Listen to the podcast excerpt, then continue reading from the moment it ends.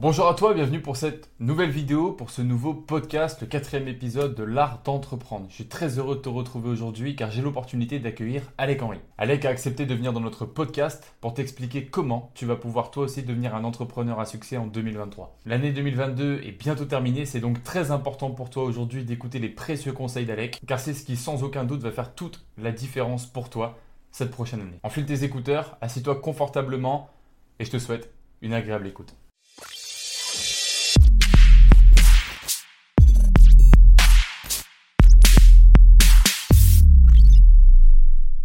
Bonjour à tous, bonjour à toutes, bienvenue pour ce nouvel épisode de notre podcast L'art d'entreprendre. Aujourd'hui, nous avons l'opportunité d'interviewer un coach, consultant, conférencier, écrivain également et de manière générale, un entrepreneur inspirant qui a transformé beaucoup de vies. Bienvenue à toi Alec et merci d'avoir accepté notre invitation. Bah écoute, merci euh, Samuel pour l'invitation, merci Jérémy également, ça fait super plaisir euh, d'être ici et puis euh, de vous voir, d'autant plus que vous avez un parcours assez particulier et ça fait super plaisir de voir des jeunes entrepreneurs comme vous euh, qui ont démarré avec un simple petit codex et qui aujourd'hui euh, euh, bah, se, se, développent et, et, même transmettent à leur tour. Donc c'est vraiment chouette, bravo pour ça et au plaisir d'avoir un bel épisode et un bel échange avec vous. Écoute, merci, merci à toi, ça nous fait, ça nous fait super plaisir. Comment tu vas, Alec? En pleine forme, hein en pleine forme, en pleine forme. Euh, on a quelques minutes de retard ou quelques minutes d'avance, ça dépend euh, de la perception qu'on a. Euh, Jérémy, Jérémy, t'as failli abandonner et ne pas être ici, mais, mais il, a, il, a, il a persévéré et il a réussi, il a réussi à être présent dans le podcast. Donc tout le monde, voilà, tout le monde va bien. Magnifique. Bon, nickel. Du coup, le premier sujet de ce podcast, en fait, il va, il va tourner autour de, de toi. Et c'est vrai que nous, avec Sam, on, te connaît. Alors, comme tu le disais, nous, on a commencé, enfin, moi, j'ai commencé le coaching sportif avec le Codex. Donc, c'était mon premier produit au niveau de, l'entrepreneuriat. Et en fait, pour la petite histoire, nous, avec Sam, on s'est rencontrés sur ton incubateur aussi. C'est-à-dire que la rencontre, elle a eu lieu sur le mastermind de l'incubateur. Donc, euh, nous, on t'a suivi, on te connaît depuis, euh, depuis le départ. On s'est rencontrés, on a monté notre euh, Pilora sur l'incubateur, via l'incubateur. Donc, déjà, c'est fou aujourd'hui d'être en face en face de toi, ça c'est excellent. Et du coup, euh, on voulait, pour toutes les personnes un petit peu qui n'avaient pas forcément suivi, on voulait que tu refasses une petite présentation personnelle, etc., que tu te présentes comme ça pour que tout le monde puisse bien voir euh, qui tu es selon hmm. toi. Ouais. Euh, alors, il y a beaucoup de choses à dire. je sais même pas par où commencer. Mais en gros, si tu veux, j'ai commencé, j'ai commencé l'entrepreneuriat de manière. Enfin, tout a commencé lié à, à un déclic qui était en 2013. Euh, et, euh, et, ce déclic, c'est en fait le, décès de mon père. Et euh, je me rends compte, finalement, ça faisait plusieurs années que je me posais des questions sur est-ce que, est-ce que ce que je fais a un sens? Est-ce que, à quoi ça sert en fait de me lever tous les matins, d'aller à l'usine, de faire ci, de faire ça, etc. Parce que moi, j'avais pas forcément un grand bagage scolaire. J'étais quelqu'un d'assez timide, d'assez introverti. J'étais pas forcément, comment te dire, des plus euh, des, plus des plus des plus éduqués euh, à l'école, des plus doués à l'école, voilà plutôt. Et, et donc j'étais tributaire de ce fameux diplôme qu'on te donne à la fin des écoles et qu'on te dit voilà tu vas pouvoir faire ça ça ça ça ça et c'est tout.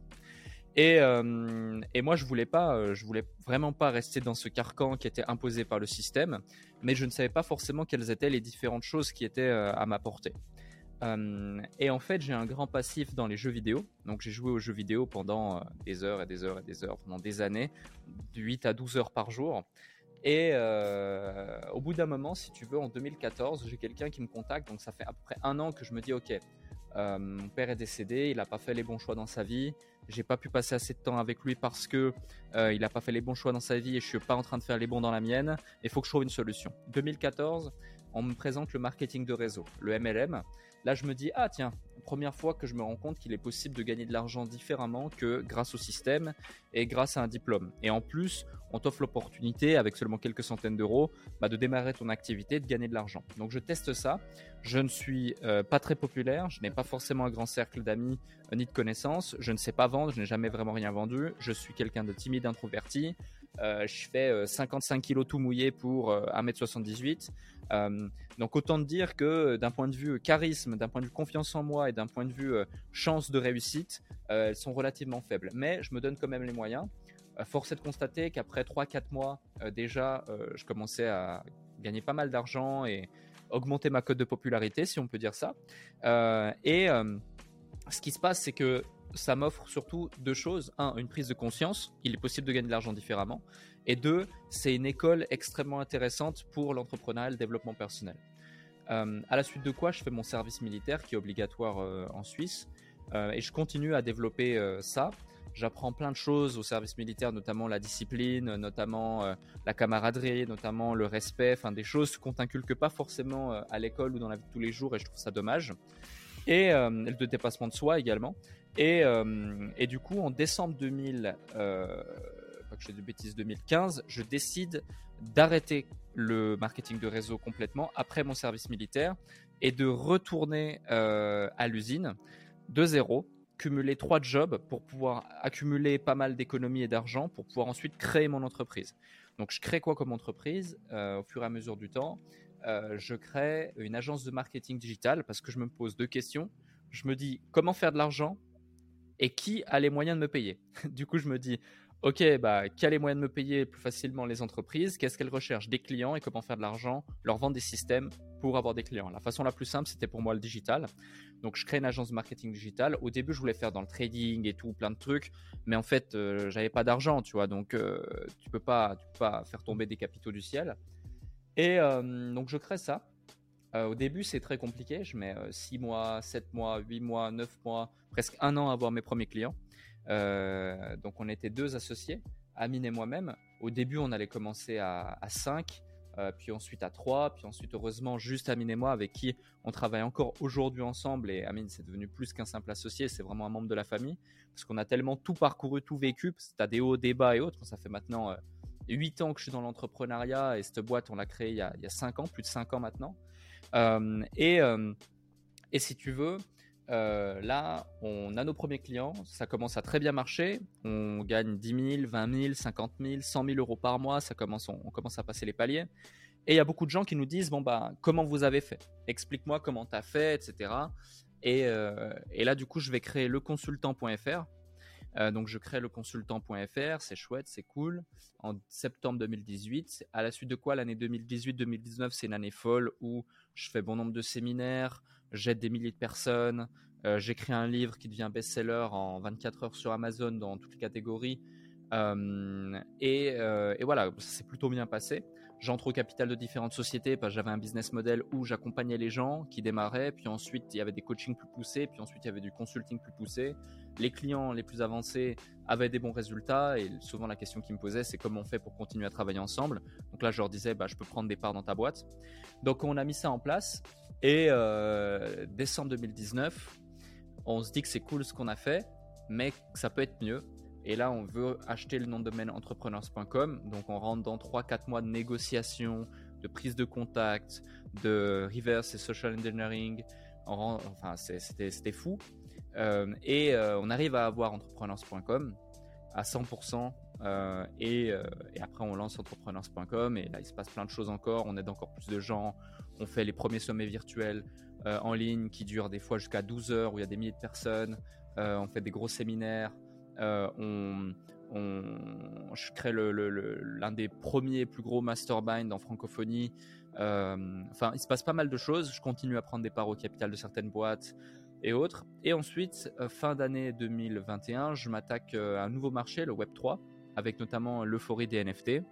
Euh, où là je lance une première collection, je suis advisor dans, dans certains projets Web3, notamment un, gros projet Web3 euh, d'une boîte cotée en bourse Euronext euh, qui s'appelle Versity, et, et, plein de choses comme ça. Et, et, en parallèle de ça, bien sûr, je continue à faire tourner les sociétés dans lesquelles je suis au capital, je sors de certaines sociétés, je crée de nouvelles entités qui me ressemblent davantage, je vends des parts, je me déleste de certaines charges de travail aussi, donc je, même pour une société, je me déleste de parts gratuitement. Euh, euh, et, aujourd'hui, je continue à faire ce que j'aime, c'est-à-dire partager, impacter, transmettre, aider, euh, former des gens, faire du consulting auprès d'entrepreneurs avancés, c'est ce qui me stimule le plus.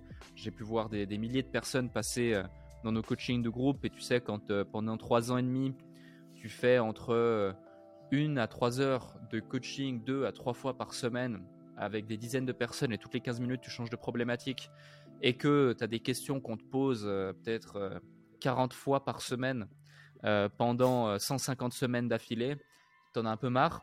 Et du coup, aujourd'hui, je veux plus forcément coacher directement des, des gens qui démarrent. mais j'ai formé des gens qui, eux, font ça à ma place et le font très très bien. donc, donc c'est l'essentiel.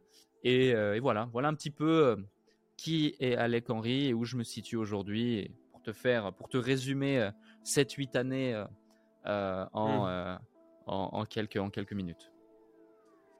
C'est incroyable, c'est incroyable. Merci à toi, Alec, en tout cas, pour, euh, pour partager tout ça. Tu vois, il y a un truc qui m'a interpellé. J'ai regardé, euh, enfin, j'ai écouté plutôt un de tes podcasts il n'y a, pas, a pas très longtemps. Tu parlais du fait que tu as eu une expérience assez folle.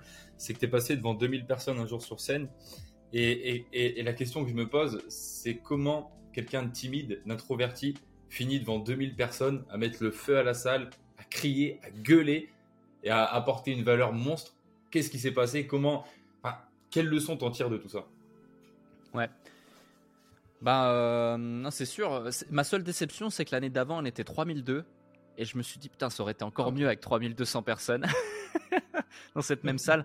Parce qu'en fait, si tu veux, pourquoi je te dis ça C'est parce que l'année d'avant, j'étais au premier rang dans, cette salle-là euh, et euh, dans ce même séminaire.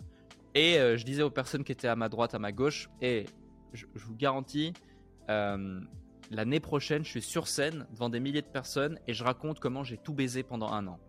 Et euh, tu vois, à côté, à droite, à gauche, les, les, gens ils me disaient ouais, euh, euh, mais non, et tout machin. Je dis non, non, je vais être là sur scène. Je leur expliquer la stratégie exacte que je vais mettre en place pendant un an là pour exploser les scores et les résultats et vous verrez. Et en fait, à la fin du séminaire, donc un an avant, la personne sur scène, qui était Cédric Anissette, qui organisait, donc on était au séminaire QLLR ici, fait, fait sa, son pitch de vente pour son mastermind et dit voilà, c'est pas pour tout le monde, c'est 20 000 balles, il faut remplir telle condition, blablabla. Euh, il y a une enveloppe jaune, faut aller la prendre et puis il faut aller la mettre euh, là-bas dans l'urne et tout, machin. Je fais ok, je remplissais pas les conditions. Euh, 20 000 balles pour moi c'était énorme à ce moment-là, c'était beaucoup d'argent. Euh, mais je m'en fous, je remplis le truc, ta ta ta ta ta ta, je m'en fous, je fais tout le truc, j'y vais, je suis le premier à aller. Et ensuite j'avais pris mon ticket VIP. Et en fait c'était quand même des candidatures, tu vois, parce qu'il y avait 3500 personnes, t'en as beaucoup qui, veulent solliciter à ça.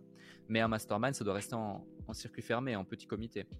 Et moi, je m'en fous. Audace, à fond, truc VIP, premier truc que je fais, je vois ma cible, Cédric, j'y vais, je dis, mec, j'ai rempli la feuille.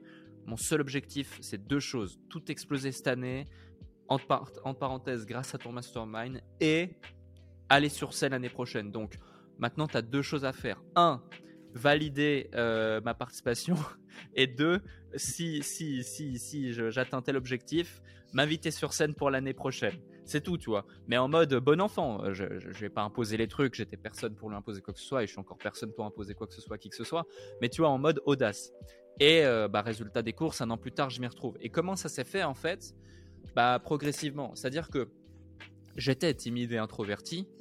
Euh, incapable même de faire un exposé devant une classe avec qui j'ai passé mon enfance. Mais la réalité, c'est que ça, c'était en 2013, tu vois, 2014. Quand après, je découvre le MLM et que je dois sortir de ma zone de confort comme un malade et aller faire ma première conférence dans le salon d'un pote parce que je pouvais pas le faire chez ma mère parce qu'elle euh, elle m'autorisait pas à inviter des amis chez moi. Euh, ben, en gros, je me retrouve comme un, comme un, vraiment comme un débile, vraiment c'est le terme, euh, debout comme ça, avec mon vieux PowerPoint absolument horrible que j'avais fait sur Pint ou je sais pas quoi, euh, ou la version téléchargée de PowerPoint, quoi, et essayer de vendre mon truc en MLM à quatre potes qui comprennent rien de ce que je leur raconte et qui font juste ça pour me rendre service, tu vois. Ensuite, il y en a un qui dit OK, puis après, je fais ça euh, devant 10 personnes, puis devant 15 personnes, puis après, j'organise carrément un barbecue. Je me souviens, euh, dans une plage à Estavayer-le-Lac, c'était pas loin d'une ville où j'ai grandi, en Suisse, où il y a 50 euh, personnes. Là, je me retrouve au milieu à distribuer mon produit comme ça, essayer de pitcher. Après, je faisais ça chez des potes et tout machin. Après, dans un hangar d'un groupe de d'un RB ou de danse, enfin bref. Et tu vois, progressivement, tu montes, tu montes, tu montes, tu montes, jusqu'à te retrouver euh, à l'étranger, après 1000 km de chez toi, devant 150 personnes, et ce, quelques semaines ou quelques mois auparavant, enfin plus tard. Et, euh, et après, pareil, euh, avant QLLR, d'un point de vue business, j'avais organisé mes propres séminaires. J'étais invité à 5-6 séminaires où il y avait 150 à 600 personnes. donc, si tu veux, tu t'y fais. Mais c'est vrai qu'au début, j'ai quand même eu un petit peu le trac, tu vois, de monter sur scène. Mais en fait, euh, ça en, donnant de l'énergie. Et c'est pour ça que, tu vois, plutôt que d'arriver sur scène en marchant et en disant Hé, salut, c'est moi euh, ben, J'arrive en mode euh, à l'américaine, je saute, je je gueule. D'ailleurs, ça se voit dans le replay. Euh, les 15 premières minutes, je suis essoufflé, tu vois. Je suis essoufflé, je fais pas malin. Euh, à l'intérieur de moi, vraiment, je, suis en PLS, je fais pas le malin du tout. Mais, mais en vrai, je me, tu vois, je me donne, je me donne à fond et euh, je prends du plaisir. Je prends mon pied au bout de la 16e minute. Et puis quand, quand c'est terminé, je me dis putain, c'est, c'est ouf, c'était trop bien. Mais et, un, un, point aussi, c'est que je maîtrise mon sujet sur le bout des doigts, tu vois un truc qui me différenciait aussi des autres, c'est le nombre de slides qu'il y avait dans mes présentations et la valeur qui était partagée. Dans la présentation, euh, là dont je te parle, ça dure 45 minutes, il y a 163 slides. Euh, je donne de la valeur qui est même pas, à l'époque, elle était même pas présente dans des formations vendues 2-3 000 euros. Tu vois, les gens qui étaient là, il y a, y a, vraiment, on pourrait les compter par dizaines, les gens qui m'ont fait un feedback et qui m'ont dit, écoute, j'étais là dans cette salle à ce moment-là, j'ai juste appliqué ce que tu as mis en place et j'ai fait 10 000, 20 000, 50 000 balles, 100 000 balles. Ou le nombre de personnes qu'ensuite j'ai pris en coaching, qui aujourd'hui des business qui valent des millions, euh, qui étaient présents dans cette salle et qui m'ont dit Putain, je t'ai vu monter sur scène, j'ai écouté ce que tu as dit, euh, t'es une machine, j'avais qu'une envie, c'était bosser avec toi. Euh, bah c'est fou, tu vois. Et finalement, c'est grâce à une chose j'ai donné aux gens ce que j'avais à leur donner, mais sans rien attendre en retour et en leur donnant tout ce que je pouvais leur donner à ce moment-là, quoi y compris mon énergie. Tu vois, c'est un principe psychologique, ça, c'est la réciprocité. Tu vois, c'est un truc que nous, on conseille beaucoup dans nos accompagnements, c'est vraiment utiliser la réciprocité, que ce soit dans de la prospection, dans de la communication. Et tu vois, aujourd'hui, je vois beaucoup de personnes qui refusent d'apporter de la valeur parce que malheureusement, alors là, c'est un cas différent, ils avaient sûrement payé leur place, mais la valeur gratuite est souvent banalisée. Ça, c'est un gros, gros, gros problème. Et euh, bah, d'ailleurs, toi, comment tu le vis Tiens, ça, le fait que, par exemple, toi, je sais que sur Instagram, tu as partagé beaucoup de valeurs pendant longtemps. Sur YouTube, j'en parle même pas. Tes vidéos, elles sont blindées de valeurs. C'est vrai que peut-être que les gens banalisent. Comment tu vis ça, toi? Euh, Bah. Je, comment je le vis? En vrai, je le vis. Euh, je le vis très bien, hein. je le vis très bien. Je me pose même pas la question pour te dire parce que parce que je me dis quoi? Je me dis que si en fait la, valeur que j'ai à partager, notamment en coaching ou autre, c'est pas euh, c'est pas la stratégie X ou la tactique Y. C'est la capacité à appliquer la stratégie X et la tactique Y, tu vois. Et du coup, je pourrais vous donner un, conseil euh, bateau, banal par rapport à votre business. Mais ce qui aura vraiment de la valeur, c'est qu'on se pose, vous et moi, autour d'une table, que euh, je te dise, ok, c'est quoi ton problème? C'est quoi les enjeux? C'est quoi les tenants aboutissants de ton business? Et là, on design une, vraie stratégie, votre stratégie personnalisée de A à Z. Tu vois Et ça, ça a de la valeur parce que chacun est unique. Chaque business est unique. Chaque positionnement est unique. Euh, chaque problématique l'est aussi. Et du coup, tu peux donner du contenu générique, mais c'est la capacité de chaque individu qu'aura à l'appliquer à ses besoins et à lui-même qui fera que ça aura de la valeur en fait. Donc euh, le, le, le, fait de transmettre ça ça en a, mais la vraie valeur, c'est la capacité à l'appliquer. Donc après, les gens, soit ils te payent pour du coaching groupé, soit ils te payent pour du coaching individuel, soit tu fais un call avec eux, et, voilà. Ou soit ils ont la perspicacité de réussir à se dire, ok, il m'a dit ça, donc par rapport à mon business et mes problématiques, je dois l'appliquer comme ça, tu vois. Euh, donc moi, je, tu vois, je me dis, je me dis ça d'une part. D'autre part, euh, tu vois, là, j'ai créé le podcast, par exemple, j'ai aucun objectif de vente ou quoi, c'est juste transmettre, partager. Euh, c'est tout. Et euh, le dernier point que je me dis, c'est que de toute façon, si euh, le marché est tellement sophistiqué aujourd'hui que tu dois transmettre énormément de valeur pour pouvoir te différencier, ça c'est le premier point. Et deuxième point, si c'est pas toi qui le fais, c'est un de tes concurrents qui le fera. Donc autant que ce soit toi, tu vois. Hmm. c'est tout. Ok, c'est déjà, déjà pas mal. Sur, euh, sur l'inspiration, j'avais, une question super intéressante à te, enfin, que je me suis toujours posée, tu vois. Nous, quand on a commencé avec Sam, là, le fait que tu dises, je donne beaucoup de valeur, je donne, je donne énormément de valeur. Moi, tu vois, typiquement, mhm. là, on parlait du codex tout à l'heure.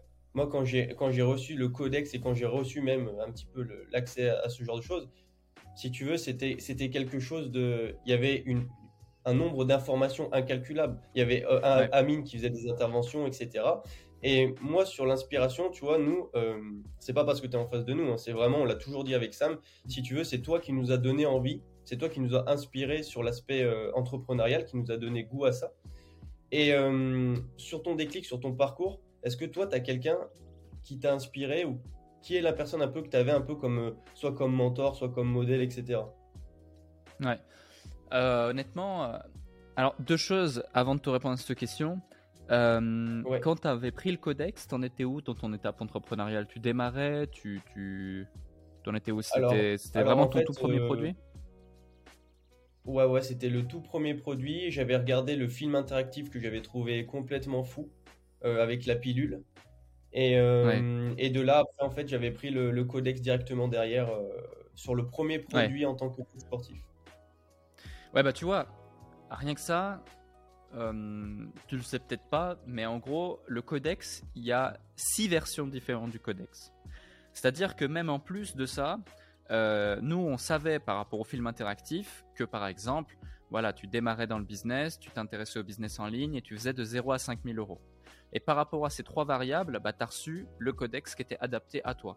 Mais typiquement, si tu étais dans un business physique, euh, que tu ne démarrais pas, que ton problème c'était la vente, et que tu faisais entre 25 et 100 000 euros, tu aurais reçu un autre codex. Tu vois Donc, euh, en fait, c'est pour te dire à quel point euh, le produit et la qualité de ce que tu mets en avant, mets en place et la valeur que tu transmets est importante parce que tu vois, c'est comme avant. Euh, je peux pas donner les mêmes conseils à un gars qui démarre qu'à un gars qui est là avec un business physique pour le scaler. Le mec, il s'en foutra que je lui dise euh, fais des webinaires, euh, trouve ton avatar, euh, fais ci, fais ça. Il va le dire, mais ça n'a aucun sens. moi, ce que je veux, c'est savoir recruter mes collaborateurs, c'est mettre en place des process, c'est mettre en place un CRM, c'est c'est scaler mon truc, c'est tu vois. Et, et, ça, c'est très important. Donc ça, c'est le premier point par rapport au codex. Pour ça, je fais une petite aparté. Et ensuite, euh, j'ai pas forcément de mentor, euh, de personnes en particulier qui m'ont inspiré, honnêtement, à part euh, des gros entrepreneurs euh, dont on connaît tous le nom, tu vois, des Jeff Bezos, Elon Musk et j'en passe.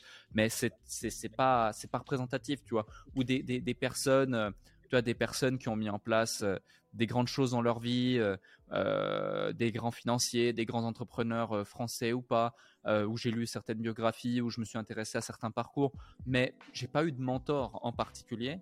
Je dirais que je me, je me, il y y a, eu deux personnes qui m'ont beaucoup drivé. La première, c'est moi-même. Donc ça peut paraître un peu présomptueux, mais tu vois, plutôt que de se comparer aux autres, et on est dans des marchés où souvent on se compare, euh, tu vois, surtout quand tu es dans le personal mm. branding, c'est celui qui aura la plus grosse montre, celui qui aura la plus grosse caisse, celui qui aura euh, le meilleur lifestyle, machin. Et c'est un peu le, concours, euh, le concours de qui aura la plus grosse. Et, et ça, c'est très vicieux finalement. Et c'est pas comme ça que tu progresses. Et c'est pas comme ça surtout que tu es heureux et épanoui. Ça, c'est premier point. Et deuxième point, c'est, tu en parlais avant, c'est Amine, mon associé, où on est très complémentaires. Mais lui, surtout, c'est c'est en plus d'être vraiment quelqu'un d'extrêmement brillant, c'est un peu euh, une sorte de vieux sage, tu vois, enfin de grand sage, parce qu'il n'est pas vieux, il, est même euh, de quelques mois plus jeune que moi. Mais, euh, mais du coup, tu vois, c'est un, grand sage en haut de, bah, pas en haut de sa montagne, mais en haut de sa tour, du coup. Et, et, du coup, tu vois, il est très posé, très réfléchi, très cartésien, très analytique. Mmh. et, très droit. Tu vois, il a des valeurs, il a, il a vraiment des valeurs qui fait que, euh, en fait, tu sais, Oncle Ben dit à Spider-Man un jour, euh, de grands pouvoirs impliquent de grandes responsabilités. Bah, c'est un peu ce que ce qu'on pourrait, ce qu'on pourrait euh, résumer de lui, tu vois, parce qu'il a de grands pouvoirs. De par la cybersécurité, de par aussi ses compétences, de par son quotient intellectuel qui est clairement supérieur à la moyenne et, la compréhension qu'il a de la psychologie humaine et de l'humain en global. Euh, mais pourtant, il l'utilise à bon escient, tu vois, il l'a toujours fait. Et c'était euh, peut-être la seule personne, tu vois, vu que j'étais vraiment euh, au quotidien avec lui, qui m'a inspiré et qui m'a offert une certaine ligne directrice et qui a clairement accéléré le processus. C'est-à-dire que, tu vois, faut aussi mettre l'église au milieu du village. Vous deux, vous êtes deux, vous êtes deux associés. Nous, on était très complémentaires avec Amine. Et, et, tu vois, aujourd'hui, si je suis qui je suis, c'est aussi grâce à lui. C'est parce que il était en back-end et que son quotidien et le but de son quotidien c'était de me mettre en lumière et de mettre en lumière la marque qu'on crée autour de le consultant, autour d'entrepreneurs.com et autour d'Alec Henry. Parce qu'Alec Henry aujourd'hui c'est une marque plus que euh, moi-même. Euh, tu vois, ma marque, elle, elle, elle, elle, a plus de, d'amplitude et de visibilité que ma personne en tant que telle.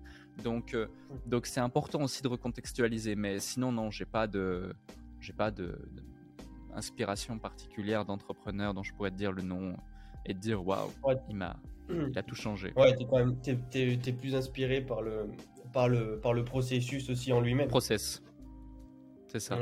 Là, pour, pour l'exemple, l'exemple de Spider-Man, tu, tu dois bien l'aimer parce qu'il est aussi dans, dans, dans, dans, tes produits, euh, dans la formation incubateur. Donc, euh, tu dois bien, tu dois, tu dois bien l'apprécier. Je l'avais déjà noté, je me rappelle à l'époque. Et c'est vrai que nous, on insiste vachement là-dessus, sur l'aspect, euh, bah, sur l'aspect conversion, ou même sur l'aspect, comme tu le disais, psychologie humaine, d'avoir toujours quelque chose d'éthique et d'avoir toujours quelque chose dans l'intention d'aider les gens et pas de se tirer la couverture à soi parce que quand on a le pouvoir soit de transmettre, soit d'influencer bah, la courbe de quelqu'un, il faut s'en servir à bon escient et je trouve que ouais, c'est super important comme tu le dis de le souligner, c'est euh, c'est essentiel pour nous, c'est ce qu'on essaie de transmettre au mieux.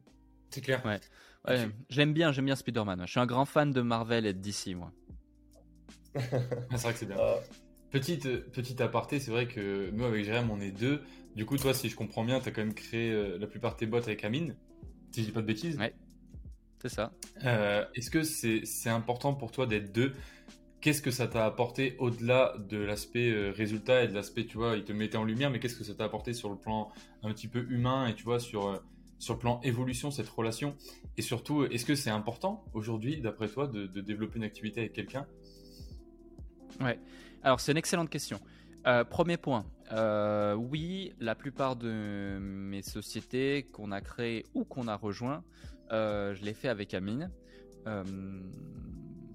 mais pour, pour revenir d'abord dans le contexte, c'est-à-dire que nous, tu vois, au tout début, la première boîte qu'on a créée, Trading House Online SRL, qui est encore aujourd'hui en activité, qui est une boîte en Suisse, qui est notre agence marketing, on devait la lancer à 5. À la suite de quoi, du coup, il y a deux personnes qui, voyant notre dévouement, notre niveau, euh, à Amine et moi-même notamment, euh, bah, se sont dit écoute, nous on va juste être apporteurs d'affaires, on n'a pas le niveau pour suivre, ça va créer des conflits, ça va pas être possible. Et du coup, on était trois théoriquement, mais on n'avait pas encore créé la boîte. Et du coup, avec Amine, on s'est concerté. Et la troisième personne, euh, bah, on s'est dit, bah non, on va pas, on n'a pas envie de se lancer avec cette personne. On avait un mauvais feeling en fait, un mauvais pressentiment. Donc, et heureusement, parce qu'il s'est avéré que cette personne était vraiment malhonnête, avait escroqué différentes personnes, euh, nous racontaient des, des, conneries tout simplement, et, et voilà, on n'aurait pas pu euh, continuer avec, tu vois. Euh, donc on a lancé cette boîte ensemble et on était très complémentaires.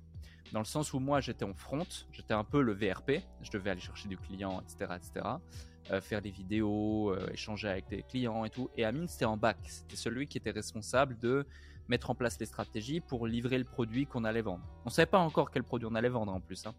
Mais surtout, ça jouait bien ça parce que moi, j'étais quasi full-time, même si j'avais encore un job la nuit et tout, vu que je cumulais trois jobs euh, quand j'ai créé mon business de base. J'étais euh, agent de sécurité euh, la nuit, arbitre de foot le week-end et ouvrier à l'usine la journée.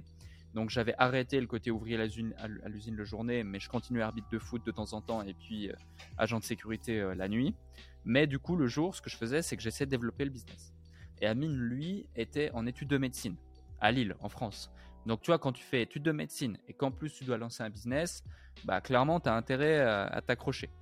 Euh, et, euh, et, du coup, euh, du coup bah, on a démarré comme ça, on était très complémentaires, toujours. Et c'est une des premières choses, un premier conseil que je donnerais à des gens qui, qui veulent s'associer, parce que tu as deux types d'associations. Tu as les associations, on va dire, vraiment d'union, limite mariage slash fraternel euh, je dirais tu as trois types d'associations. Tu as celle que je viens de citer, c'est celle qu'on a avec Amine. Tu as les associations euh, d'opportunisme. Euh, exemple, je veux lancer un SaaS, mais je ne sais pas du tout développer. faut que je trouve un développeur pour développer mon SaaS. Tu vois. Mais j'ai pas d'argent, donc je vais l'associer. je veux lancer un truc, je dois vendre, il me faut un vendeur terrain bah, je vais trouver un vendeur terrain, je vais m'associer à lui parce que j'ai pas de quoi le payer et je lui file un pourcentage. Association d'opportunisme.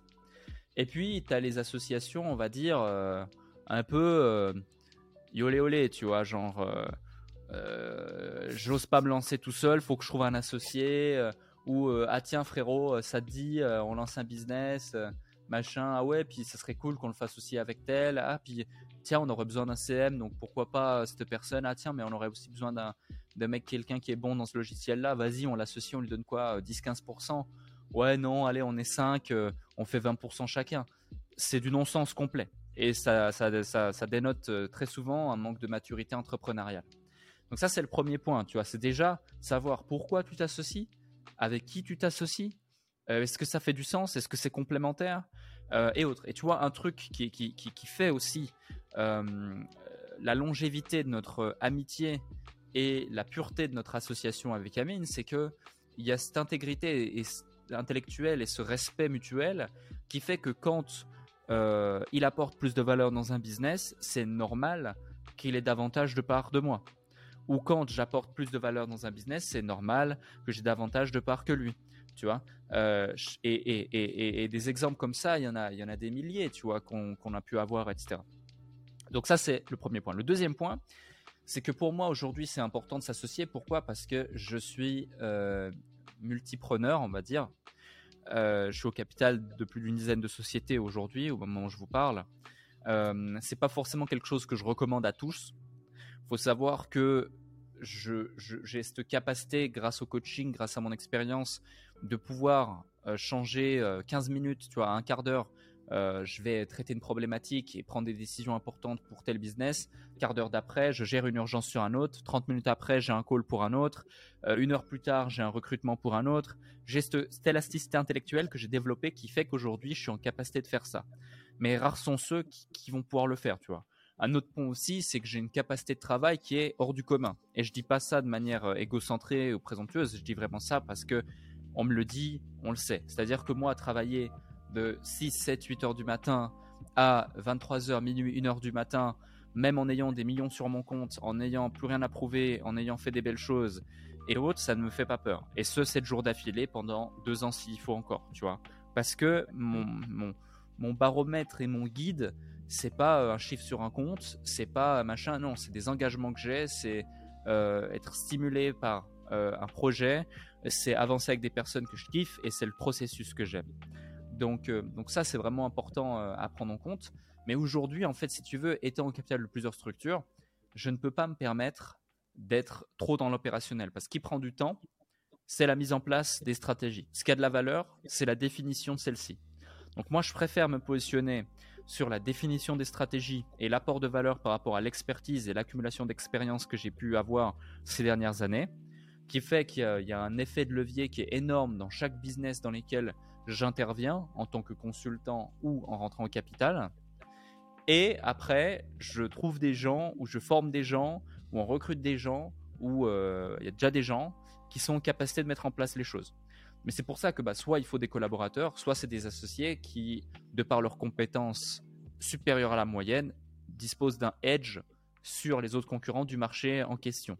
Tu vois mais, euh, mais aujourd'hui, voilà, moi j'ai 24 heures dans une journée, même si je m'accorde à travailler entre 10 et 15 heures par jour, mais plus entre, en étant totalement honnête avec vous, plus entre 9 euh, et 13 heures par jour en moyenne, sauf le dimanche, euh, et un petit peu moins le samedi euh, bah, je peux pas être dans l'opérationnel de tout, tu vois. Donc, euh, et je suis très mm. peu dans l'opérationnel. Je fais que ce que je ne peux faire que moi finalement.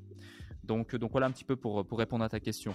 Donc oui, une association c'est important, surtout quand tu, quand tu avances et quand tu veux scaler. Il faut savoir que l'association au départ, quand tu démarres, ben c'est plus, allez, est-ce qu'on vit l'aventure ensemble? Vas-y, ok, bah let's go, on est à 50-50. Mais quand tu as un vrai business et que ça avance et que tu as des collaborateurs, etc., tu as naturellement des, des, des, salariés dans ta boîte euh, qui vont apporter énormément de valeur, qui vont devoir gérer des choses importantes, des pôles, euh, qui vont peut-être rapporter des millions à ta boîte euh, en prenant les bonnes décisions, en gérant les bonnes personnes. Et ces gens-là, bah, à un moment donné, tu dois les récompenser. Donc, soit avec ce qu'on appelle des BSPCE, soit avec un système de vesting option, euh, soit avec d'autres, leviers, d'autres mécanismes. Mais dans tous les cas, ces gens-là vont finir par être associés, ou en tout cas actionnaires de la société d'une façon ou d'une autre. Donc, euh, tu vois, c'est la question de l'association dépend aussi du niveau de business dans lequel tu te situes. Ok, je vois ce que tu veux dire. Tu vois, pour la petite, pour la petite anecdote, nous, avec Jérémy, moi je pense que Jérémy, tu te sens complètement concerné par ce qu'il dit Alec depuis le début. C'est-à-dire que nous, euh, on, a, on a commencé à 3, on voulait créer quelque chose à 3. Et, euh, Jérémy, comme, euh, comme, comme on t'a déjà, déjà partagé, on s'est rencontré sur l'incubateur et ça a été aussi un gros, un gros coup, de, coup de foudre dû à la complémentarité qui était assez, euh, qui était assez impressionnante. Hein. Jérémy, il va, il s'occuper de tout ce qui est pôle vente, tout ce qui est de la conversion. Il avait vraiment ce truc-là pour coacher, convertir. Et moi, j'étais beaucoup plus sur les réseaux. J'avais déjà euh, créé euh, une communauté, etc., d'un peu plus de 1000 personnes et j'adorais poster des trucs et tout machin. Mais ça, Jérémy ne savait pas le faire. Et c'est cette complémentarité qui a fait que ça a fonctionné. Et aujourd'hui, même un an après, même après avoir fait plus de 40 000 euros, etc., bah, pour toi c'est et pour nous quand on démarre c'est sympa. Et ben aujourd'hui on est euh, bah, on fait toujours la même chose. Finalement on a toujours les mêmes pôles etc ça n'a pas bougé. Et je pense que c'est important aussi d'avoir vraiment ce truc de complémentarité. C'est indispensable parce que comme euh, on a fait une, euh, un, podcast un ancien podcast avec un gars qui s'appelle un gars qui s'appelle Thibaut DJ que tu as eu comme élève aussi il y a très longtemps. Et, et il nous disait finalement que lui, son entreprise aujourd'hui, elle va faire des 120 000 euros par, par mois. Et, et, il nous disait que tu vois, si tu as envie de t'associer avec quelqu'un juste pour une compétence, bah, engage quelqu'un, prends, un freelance, prends quelque chose comme ça. Va pas prendre, va pas faire prendre des parts de ta boîte, etc. Juste pour un service, pour tu vois, pour résoudre une petite problématique. Dans ce cas, tu prends un gars qui va faire, qui va faire le job, un freelance ou quoi. Et voilà. Après, euh, mm. après, je pense que c'est vraiment, ça doit vraiment être un aspect complémentarité sur beaucoup de choses, sur beaucoup de points. Ouais, totalement, totalement. Alors du coup, pour, euh, pour enchaîner un petit peu, parce que là c'est vrai qu'on a passé beaucoup de temps sur ça, on avait quelques petites questions assez importantes. Nous, on voulait voir un petit peu ta, ta vision aujourd'hui. C'est vrai que tu es quand même un pionnier, hein, sans, sans, sans, sans, vouloir te, te vanter ou peu, ou, ou, peu importe, mais tu es un pionnier du business en ligne en France, tu es un des premiers pour moi à faire de la formation orientée business et coaching en francophonie. Et euh, maintenant, le marché a énormément bougé. Il s'est passé beaucoup, beaucoup, beaucoup de choses. Et il y a de plus en plus de monde entre les promesses, on va te faire faire 10 000 euros alors que tu n'as pas de compétences, peu importe. Quelle est ta vision aujourd'hui du marché et du coaching en, France? Euh, C'est une excellente question. Euh, bah, je pense que tu as, un peu résumé le truc. Là, aujourd'hui, j'ai le sentiment que le marché se, se, tasse un peu et que les gens, surtout, sont beaucoup moins crédules euh, quant euh, à deux choses. Un, les stratégies. Et deux, les promesses, comme tu l'évoques. Euh, tu vois, à l'époque où, par exemple, tu étais coach de coach qui coach des coachs pour coacher des coachs, puis qu'après, tu étais coach de vente high ticket pour vendre du high ticket à des gens qui achètent du high ticket pour vendre du high ticket, et que tu avais une sorte de pyramide de gens qui t'avaient vendu un coaching à 1 million, puis un autre à 500 000, puis un autre à 200 000, puis un autre à 100 000, puis un autre à 30 000, puis un autre à 10 000, puis machin, bah déjà ça, ça a quand même bien meurtri le marché, tu vois, ça l'a blessé. Ça l'a blessé parce que finalement on est arrivé à une phase où il y a eu la base de la pyramide qui ont perdu beaucoup d'argent. Euh, donc ça c'est ça c'est ça c'est le premier point. Euh, donc voilà. Ensuite euh, il y a le fait que la sophistication globale du marché avance et, et fait qu'il y a de moins en moins de place pour l'amateurisme. Euh, il y a moins, de moins, moins en moins de place également pour l'opportunisme. Et euh, il y a de plus en plus besoin d'avoir une approche professionnelle, tant sur son positionnement, sur sa vente, que sur son, son, son, produit. Tu. D'autre part, aujourd'hui, il y a de, c'est plus, c'est un peu contradictoire ce que je vais dire, mais toi, si tu es niché, par exemple, j'ai vraiment le sentiment que si tu es niché, tu es très bien niché, tu réponds à un besoin spécifique des gens, tu as l'opportunité avec une très petite communauté, quand je dis petite communauté, c'est genre euh, quelques centaines de personnes sur ton Instagram par exemple, bah de réussir à mmh. quand même générer 2, 3, 4, 5 000 euros par mois assez facilement. Parce que les gens, ils vont préférer acheter à un gars ou à une madame euh, qui, eh bien, euh, transmet un message qui est clair, qui est précis et qui euh, résonne auprès d'eux et qui incarne parfaitement ce message-là, que un autre, comme moi par exemple, qui va être généraliste et qui a aidé des milliers de personnes et qui, euh, du coup, euh, va leur donner la stratégie que tout le monde a déjà eue. Tu vois ce que je veux dire? Donc, je me tire un peu une balle dans le pied en disant ça, mais c'est aussi pour ça qu'on a revu tout le positionnement d'entrepreneurs.com. Et c'est aussi pour ça que moi, à titre personnel, aujourd'hui, je ne désire que euh, prendre du temps et accompagner des entrepreneurs plus poussés, plus avancés, qui génèrent déjà euh, des très beaux chiffres d'affaires. Euh, donc, je le trouve intéressant. Et tu vois, j'avais une discussion super intéressante avec aussi un pionnier, un gros acteur du marché qui a encore plus, selon moi, de légitimité que moi autour de l'industrie du coaching spécifiquement, euh, qui est Julien Musi. Euh, et euh, j'étais en discutait avec Julien, tu vois, il était sur mon podcast, un épisode qui sort tout bientôt. Et c'est un sujet qu'on a abordé. Alors, c'est pas forcément une question, c'était plus un dialogue, un échange et, des avis. Et lui, tu vois, il a un avis très tranché sur le truc, limite presque. J'ai ressenti presque, on va dire, du dégoût, si on veut, par rapport à comment se comporte le marché aujourd'hui et la raison primaire qui fait que la plupart des gens s'intéressent à ce marché, qui est vraiment une démarche d'opportunisme. Tu vois, les gens, limite aujourd'hui, veulent devenir coach pour l'opportunité financière, pas pour aider les gens. Tu vois, et ça, c'est un vrai problème. Tu vois, ça, c'est un vrai problème. Et en plus de ça, il avait aussi l'humilité de dire que, et tout comme c'est le cas pour moi, bah, on a contribué à ça. Parce que tu vois, quand tu montes du lifestyle, quand tu montes des promesses, quand tu montres plein de choses, bah, qu'est-ce qui se passe? Euh, ça inspire les gens certes, mais ça crée aussi de l'envie, tu vois. Et tu as envie de la chose, donc tu vas donner les moyens d'eux, et ça va créer euh, des gens super, super motivés, mais des fois aussi des gens prêts à tout. Euh, et, c'est ça, c'est ça le problème profond, c'est que tu as une minorité de gens qui vont peut-être, en étant prêts à tout, avoir l'approche qui n'est pas forcément la bonne ou la plus bienveillante, qui vont créer une image négative de ce marché-là et qui vont du coup léser un certain nombre d'individus, mais de par cette minorité qui n'a pas forcément les bonnes intentions, bah, tu as la majorité qui va, euh, qui va payer les pots cassés. Donc, euh, donc voilà un petit peu la vision que j'en ai aujourd'hui, mais euh, il y a encore un potentiel qui est absolument énorme. Il y a de la place pour tout le monde. pour ceux qui veulent vraiment faire les choses correctement, qui ont une approche professionnelle et qui ont un produit d'extrême qualité et qui ont à cœur de donner des résultats, il y aura toujours beaucoup, beaucoup d'argent à faire.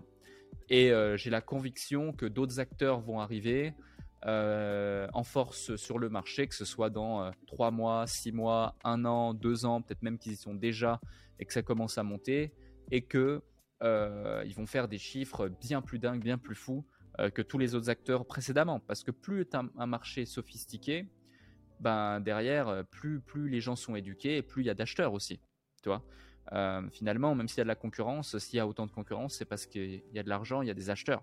Donc tu arrives avec une solution euh, disruptive, nouvelle, euh, tout ce qui est nouveau crée de nouveaux espoirs dans l'esprit des gens. En plus, tu as, un boulevard devant toi. Ouais, mais ça, c'est un, problème parce que tu vois, aujourd'hui, il y a aussi ce truc un petit peu de solution miracle. Tu vois, tu disais que toi, tu as, apporté vraiment un système, que ce système, tout le monde le, pas tout le monde le connaissait, mais que tout le monde en a déjà entendu parler, etc. Parce qu'effectivement, c'est une base indispensable. Mais le problème, c'est que les gens, soit n'ont pas eu de résultats parce qu'ils manquaient de, discipline, ils appliquaient pas forcément tout ce que tu disais. Honnêtement, pour toutes les personnes qui ont rejoint l'incubateur, l'incubateur, c'est rempli d'informations. Il faut être discipliné sur l'incubateur. Je pense sincèrement qu'il faut être discipliné sur l'incubateur pour avoir du résultat. Et, euh, et, malheureusement, il y a beaucoup de gens qui se lancent dans l'entrepreneuriat, mais qui sont pas forcément, ils n'ont pas la notion de travail comme, euh, comme nous on peut l'avoir, comme toi tu peux l'avoir. Et donc derrière, ils sont appâtés par les solutions miracles. Ok, gagne sans faire de mm. prospection, gagne sans faire de publicité, gagne en postant euh, X, euh, X heures par jour. Au début, c'était gagne temps, après c'est gagne temps sans faire ça. Maintenant, c'est gagne temps sans faire ça en, très peu de temps. Ça n'a plus de sens. Maintenant, c'est fait des, fait des de carbo et gagne 500 euros en même temps, tu vois. Ça n'a plus de sens. Ouais. Non, c'est clair, c'est clair. Après, honnêtement, si tes pâtes carbo sont vraiment bonnes, je suis prêt à les payer très cher. Hein. Moi, j'adore, hein, j'adore les pâtes carbo. mais, euh, euh, mais, mais, mais, blague à part, blague à part, juste un, petit truc, c'est que tu vois, euh, c'est super intéressant ce que tu dis, mais c'est pas un problème des coachs. En fait, c'est un problème du marché, c'est un problème de ceux qui achètent le programme, tu vois. Parce que regarde, qu'est-ce qui différencie vous deux euh, de, je sais pas, on va prendre un lot de 500 personnes qui ont rejoint l'incubateur et qui n'ont peut-être pas eu de résultats à un moment donné, ou pas les résultats qu'ils auraient voulu avoir. Vous avez eu accès aux mêmes informations, vous avez accès au même coaching, vous avez accès au même coach, vous avez accès à tout la même chose. Qu'est-ce qui vous différencie? Bah, C'est vous-même. C'est votre capacité à appliquer les choses, c'est votre détermination, c'est votre motivation, c'est votre envie. Et à un moment donné, tu vois, ni moi, ni personne, ni même vous dans vos accompagnements, tu peux aller chez les, gens, lui taper sur l'épaule, le réveiller le matin avec un gros verre d'eau euh, sur la tête et dire vas-y mec, c'est maintenant là, il faut travailler, il faut bosser, il faut faire ci, il faut faire ça, c'est impossible, tu vois. Et, euh, et euh, un autre sujet aussi, une petite parenthèse, c'est que oui, les promesses, tu as des promesses de plus en plus fallacieuses, mais à contrario, moi je suis encore très actif dans le monde de, de la formation et même mmh. pendant la pause d'entrepreneurs.com, on continuait à vendre beaucoup de formations. Et aujourd'hui, je continue à vendre beaucoup de formations et je suis aussi très connecté à d'autres gens qui vendent beaucoup de formations. Quand je dis beaucoup de formations, ce sont que des gens qui font entre 300 et 500, 600 000 euros par mois en cash de vente de formation. Donc quand tu fais ce genre de résultats, c'est que ça marche bien pour toi, c'est que tu peux scaler. Et euh, le dénominateur commun de tous ces gens, bah, ce n'est pas des promesses euh, comme ça, c'est des promesses très cartésiennes, très simples, en mode tu vas gagner 500-600 euros par mois ou tu vas gagner 1000-2000 euros par mois maximum en temps de temps. Il va falloir travailler, il va falloir ça. Et c'est plus des formations limite professionnalisantes que des formations euh, d'opportunités, tu vois, en termes de promesses. Et c'est ça qui est différent. Excuse-moi, Jérémy, je t'ai coupé, tu voulais dire? Non, non, non, pas de souci, c'est super intéressant. Bah, D'ailleurs, ça nourrit un peu ce que, ce que je voulais dire dans l'aspect. Euh, moi, je trouve qu'il y, a quelque chose qui est super intéressant que tu as dit, c'est le, marché la réaction des acheteurs, la volonté des acheteurs. Moi, je l'ai beaucoup remarqué, on l'a beaucoup remarqué avec Sam. Tu as aussi cette, euh, cette notion, moi je vois beaucoup, j'en parle énormément en coaching, de référentiel. C'est-à-dire que même dans notre entourage, que ce soit personnel, professionnel, peu importe, tu as beaucoup de gens qui pensent qu'un effort, comme à l'école, quand tu fais un travail, tu vas avoir une note. Un effort égale un résultat. Mais peut-être que des fois, tu vas faire 120 euh, efforts pour un résultat. Des fois, un effort pour 120 résultats. C'est pas une, c'est pas une échelle, euh, c'est pas une, échelle, euh, c'est pas quelque chose de proportionnel. Et justement, comme tu le disais, ce qui a différencié, moi, je pense, et même on l'a vu que ça soit dans certains masterminds, dans d'autres personnes, parce que là, on parlait d'association.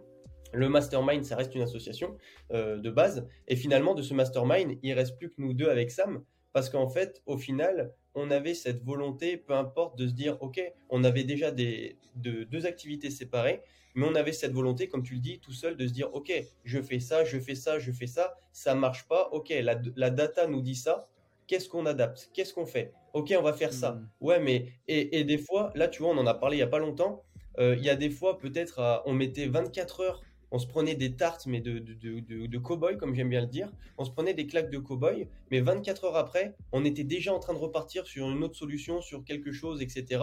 Et on n'était pas là à se dire, euh, ah bah peut-être que je vais prendre du temps pour moi, etc. Ça ne veut pas dire qu'on ne peut pas en prendre, mais ça veut dire qu'aussi, il faut qu'il y ait une cohérence dans les engagements qu'on a, dans ce qu'on vise et dans ce qu'on met en place. On peut pas dire ah bah du coup euh, j'ai fait un, j'attends un en retour et si je l'ai pas c'est parce que extérieurement euh, on me l'a pas apporté comme tu dis, on peut pas aller chez les gens, on peut pas venir nous solliciter, et ça doit venir de nous-mêmes. Et je pense que tu vois, il y a une part aussi responsable sur le marché du référentiel de chacun, qui est de se dire en fait, si chacun dans sa, à un moment donné, il n'y a pas ce déclic où tu te dis toi, attends, c'est quand même moi, à moi de me prendre en main, à moi d'aller faire ci, à moi d'aller faire ça.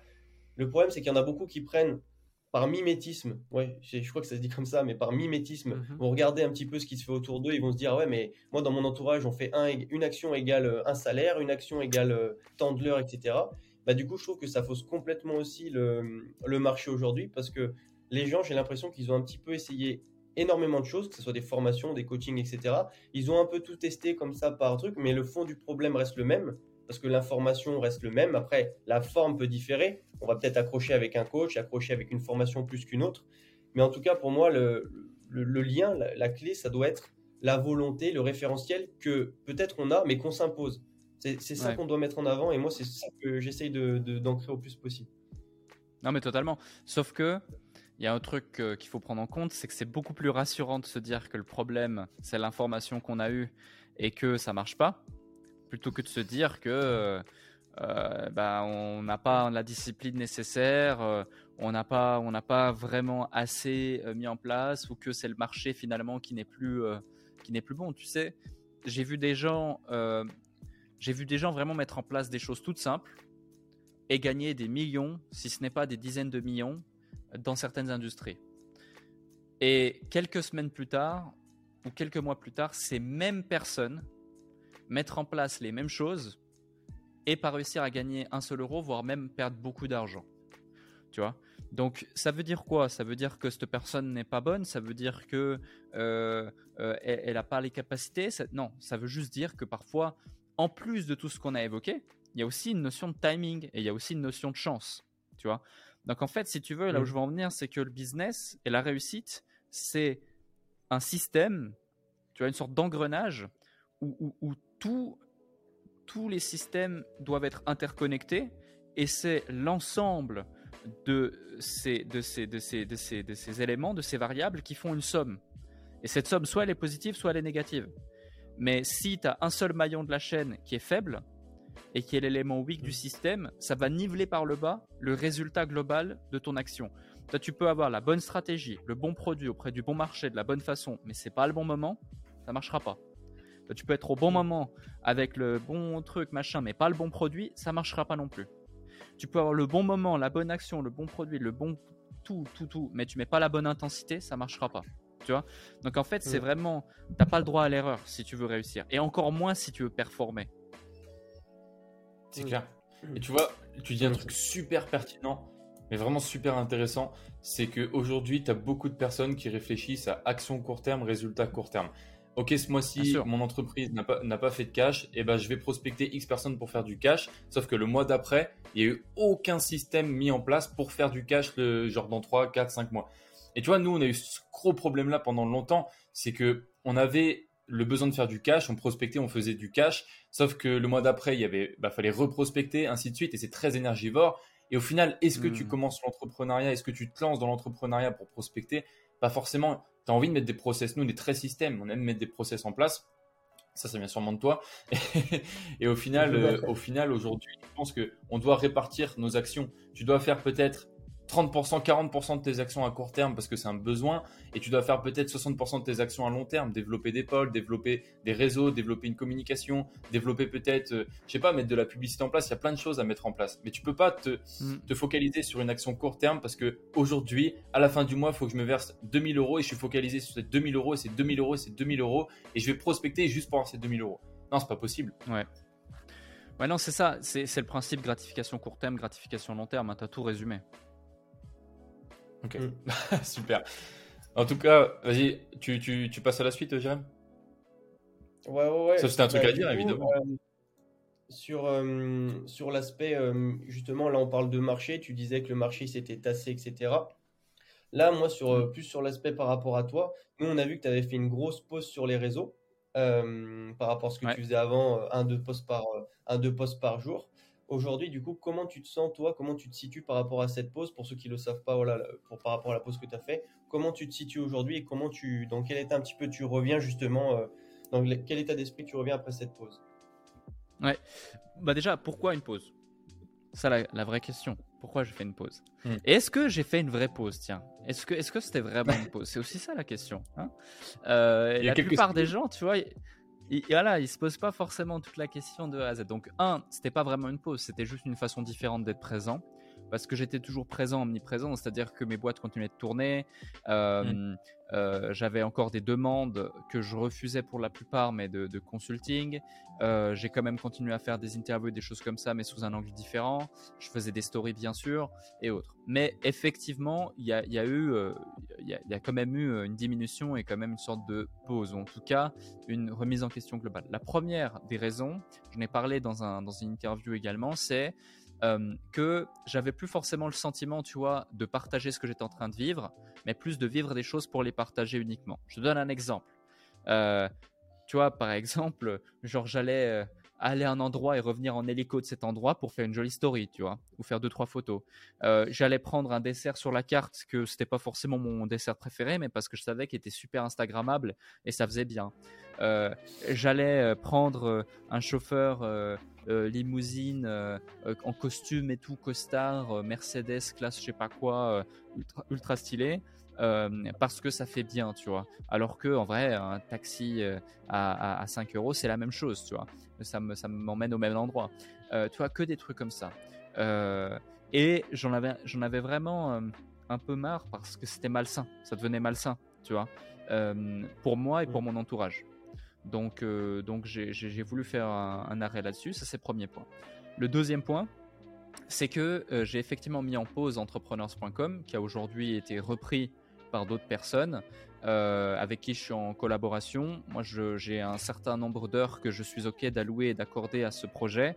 Je voulais pas. Euh, on a eu des propositions de rachat, soit du business au total, soit du nom de domaine. Honnêtement, on a hésité longtemps, mais pour le moment, ne sont pas prêts à le vendre parce que c'est surtout moi en fait. Mais ça fait vraiment partie de, de mon.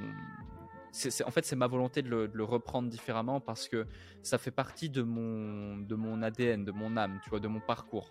Si je suis la personne que je suis aujourd'hui, c'est parce que j'ai fait ce que j'aime, c'est-à-dire aider les autres, partager, transmettre, et je veux continuer à le faire. Que ce soit moi en direct ou des personnes qui le font euh, sous, ma marque ou euh, grâce à ma personne d'une certaine façon, pour moi c'est la même finalité, euh, mais je veux continuer à le faire. Tu vois, honnêtement, vous deux, vous incarnez euh, ma plus belle, euh, ma plus belle, ma plus belle récompense dans cette aventure qu'est l'entrepreneuriat et qu'est le consultant entrepreneurs.com. C'est-à-dire pas vous en tant que tel, Samuel et Jérémy, mais ce que vous représentez.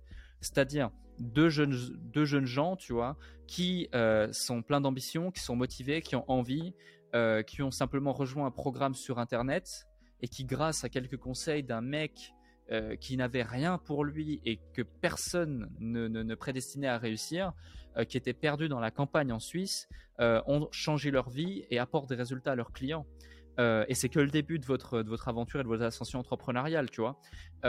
et la seule chose que vous avez fait, entre guillemets, c'est suivre les conseils d'un mec sur Internet, acheter un produit à 40 euros d'un côté, 1000 euros d'un autre, et, et rejoindre un mastermind des coachings en ligne, et puis boum, tu vois, ça, ça fait la magie et puis tac, parce que vous avez mis l'énergie derrière. Voilà. Et c'est ça en fait. Et ça, ça pour moi, ça n'a pas de prix. Et euh, aujourd'hui, j'ai la capacité, tant sur mes compétences que sur ma légitimité, que sur mes finances, que sur mon réseau, de pouvoir continuer à le faire. Et je trouve que ce serait très égoïste, par flemme ou par manque d'envie, de ne plus le faire.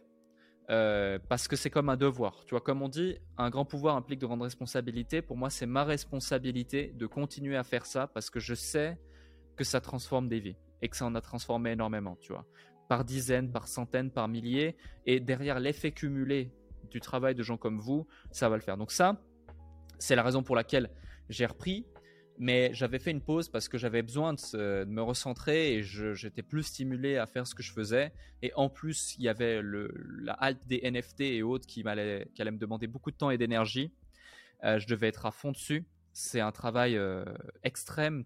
Quand tu lances un projet NFT, surtout pendant la hype du marché comme elle était en fin 2021, début 2022, c'est, dis-toi, j'ai constitué une équipe de plus de 35 personnes dans l'espace de trois semaines. Euh, chaque personne travaillait jour et nuit quasiment, même le week-end.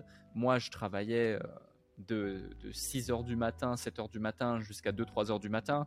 Je, des nuits, je m'accordais à dormir euh, entre 5 et 7 heures. D'autres nuits, je m'accordais à dormir que 2 à 3 heures. Je faisais des siestes dans la journée. Euh, enfin, c'était, complètement fou le rythme effréné euh, que ça avait. Et toute personne qui, qui, ont, qui, ont, été dans cette industrie à ce moment-là, c'est aussi pour ça qu'il y a eu des tels résultats, ça a été aussi rapide.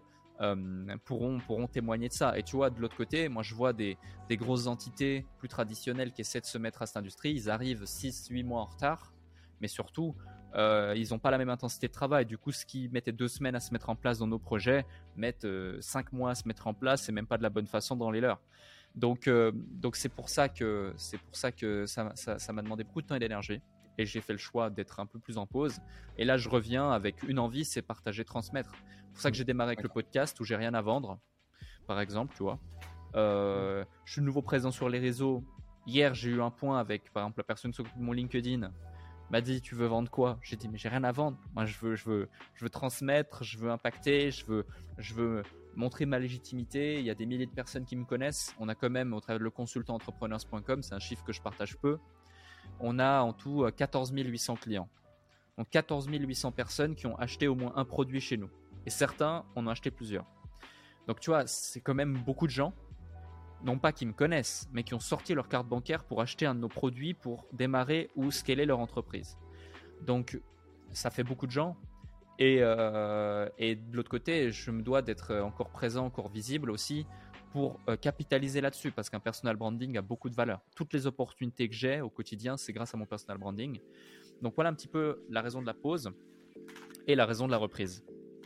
C'est ce que je voulais te demander un truc par rapport à ça.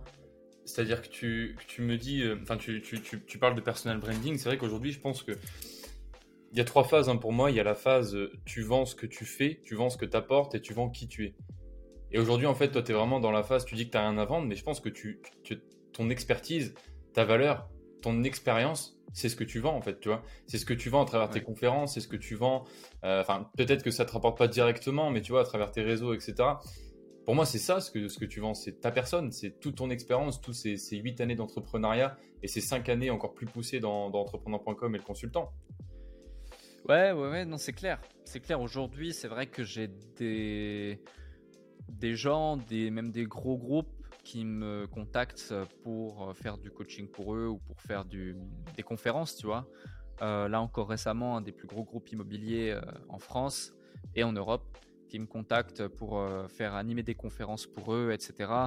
avec des gros cachets ou euh, ou, une société qui, m'a proposé de représenter mes intérêts pour des sollicitations, des placements sur des séminaires, des conférences. Donc oui, hmm. euh, je suis, je suis d'accord, euh, je suis d'accord avec toi. Tu, à un certain moment, tu vends ton image, mais, mais tu vois, d'un côté, mon but c'est aussi de partager un message, c'est-à-dire que, comme tu disais au début en off, voilà, tu es super accessible. Alors c'est pas forcément moi qui lis les premiers messages et autres, on me les transmet, mais dans les process de gestion, il y a quelque chose qui est fait que voilà, j'ai une notification quand on, veut, on me sollicite pour une interview. J'ai bien aimé votre approche, votre parcours, votre histoire, donc je l'ai accepté avec grand plaisir. J'accepte pas toutes les interviews.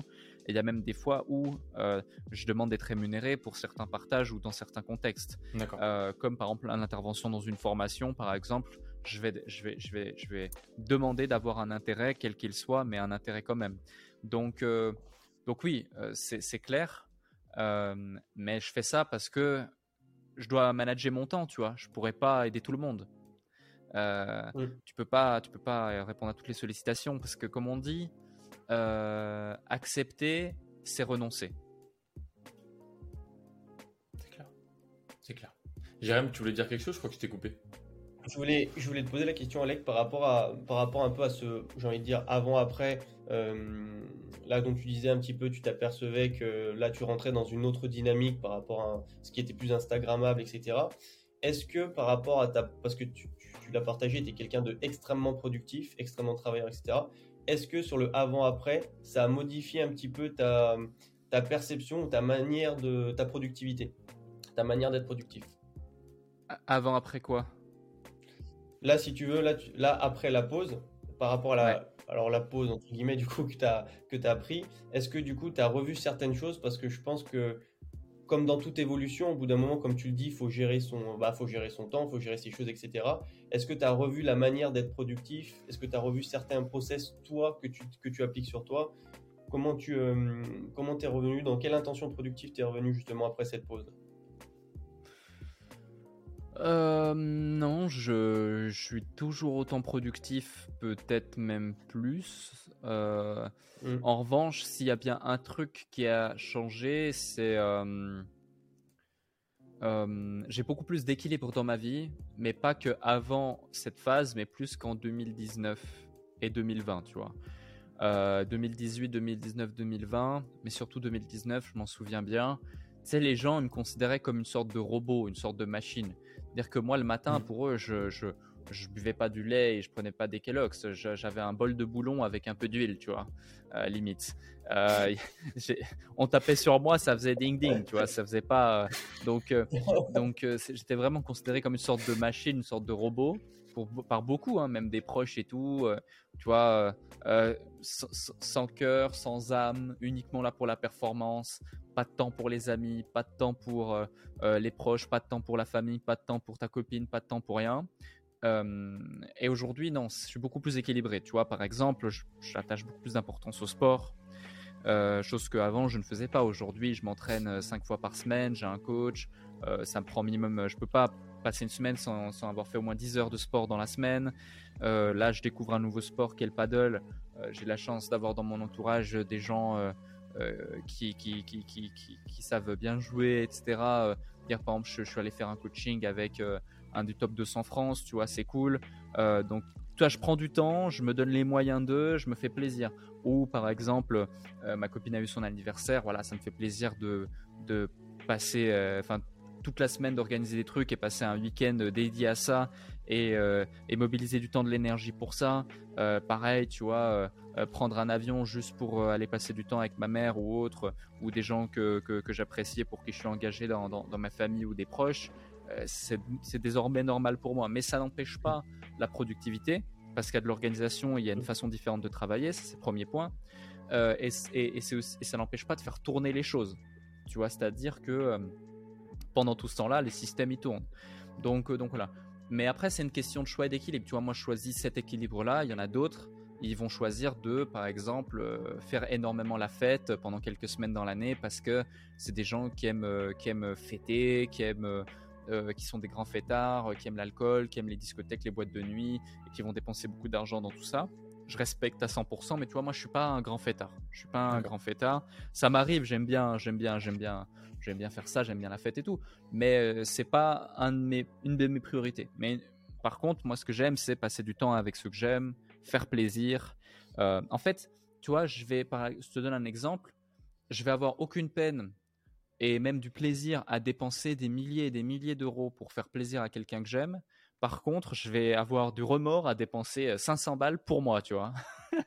Donc, je préfère euh, faire plaisir aux autres que euh, me faire plaisir et de me récompenser moi. parce que moi, ma récompense, finalement, elle se situe dans le fait de faire plaisir aux autres et autres.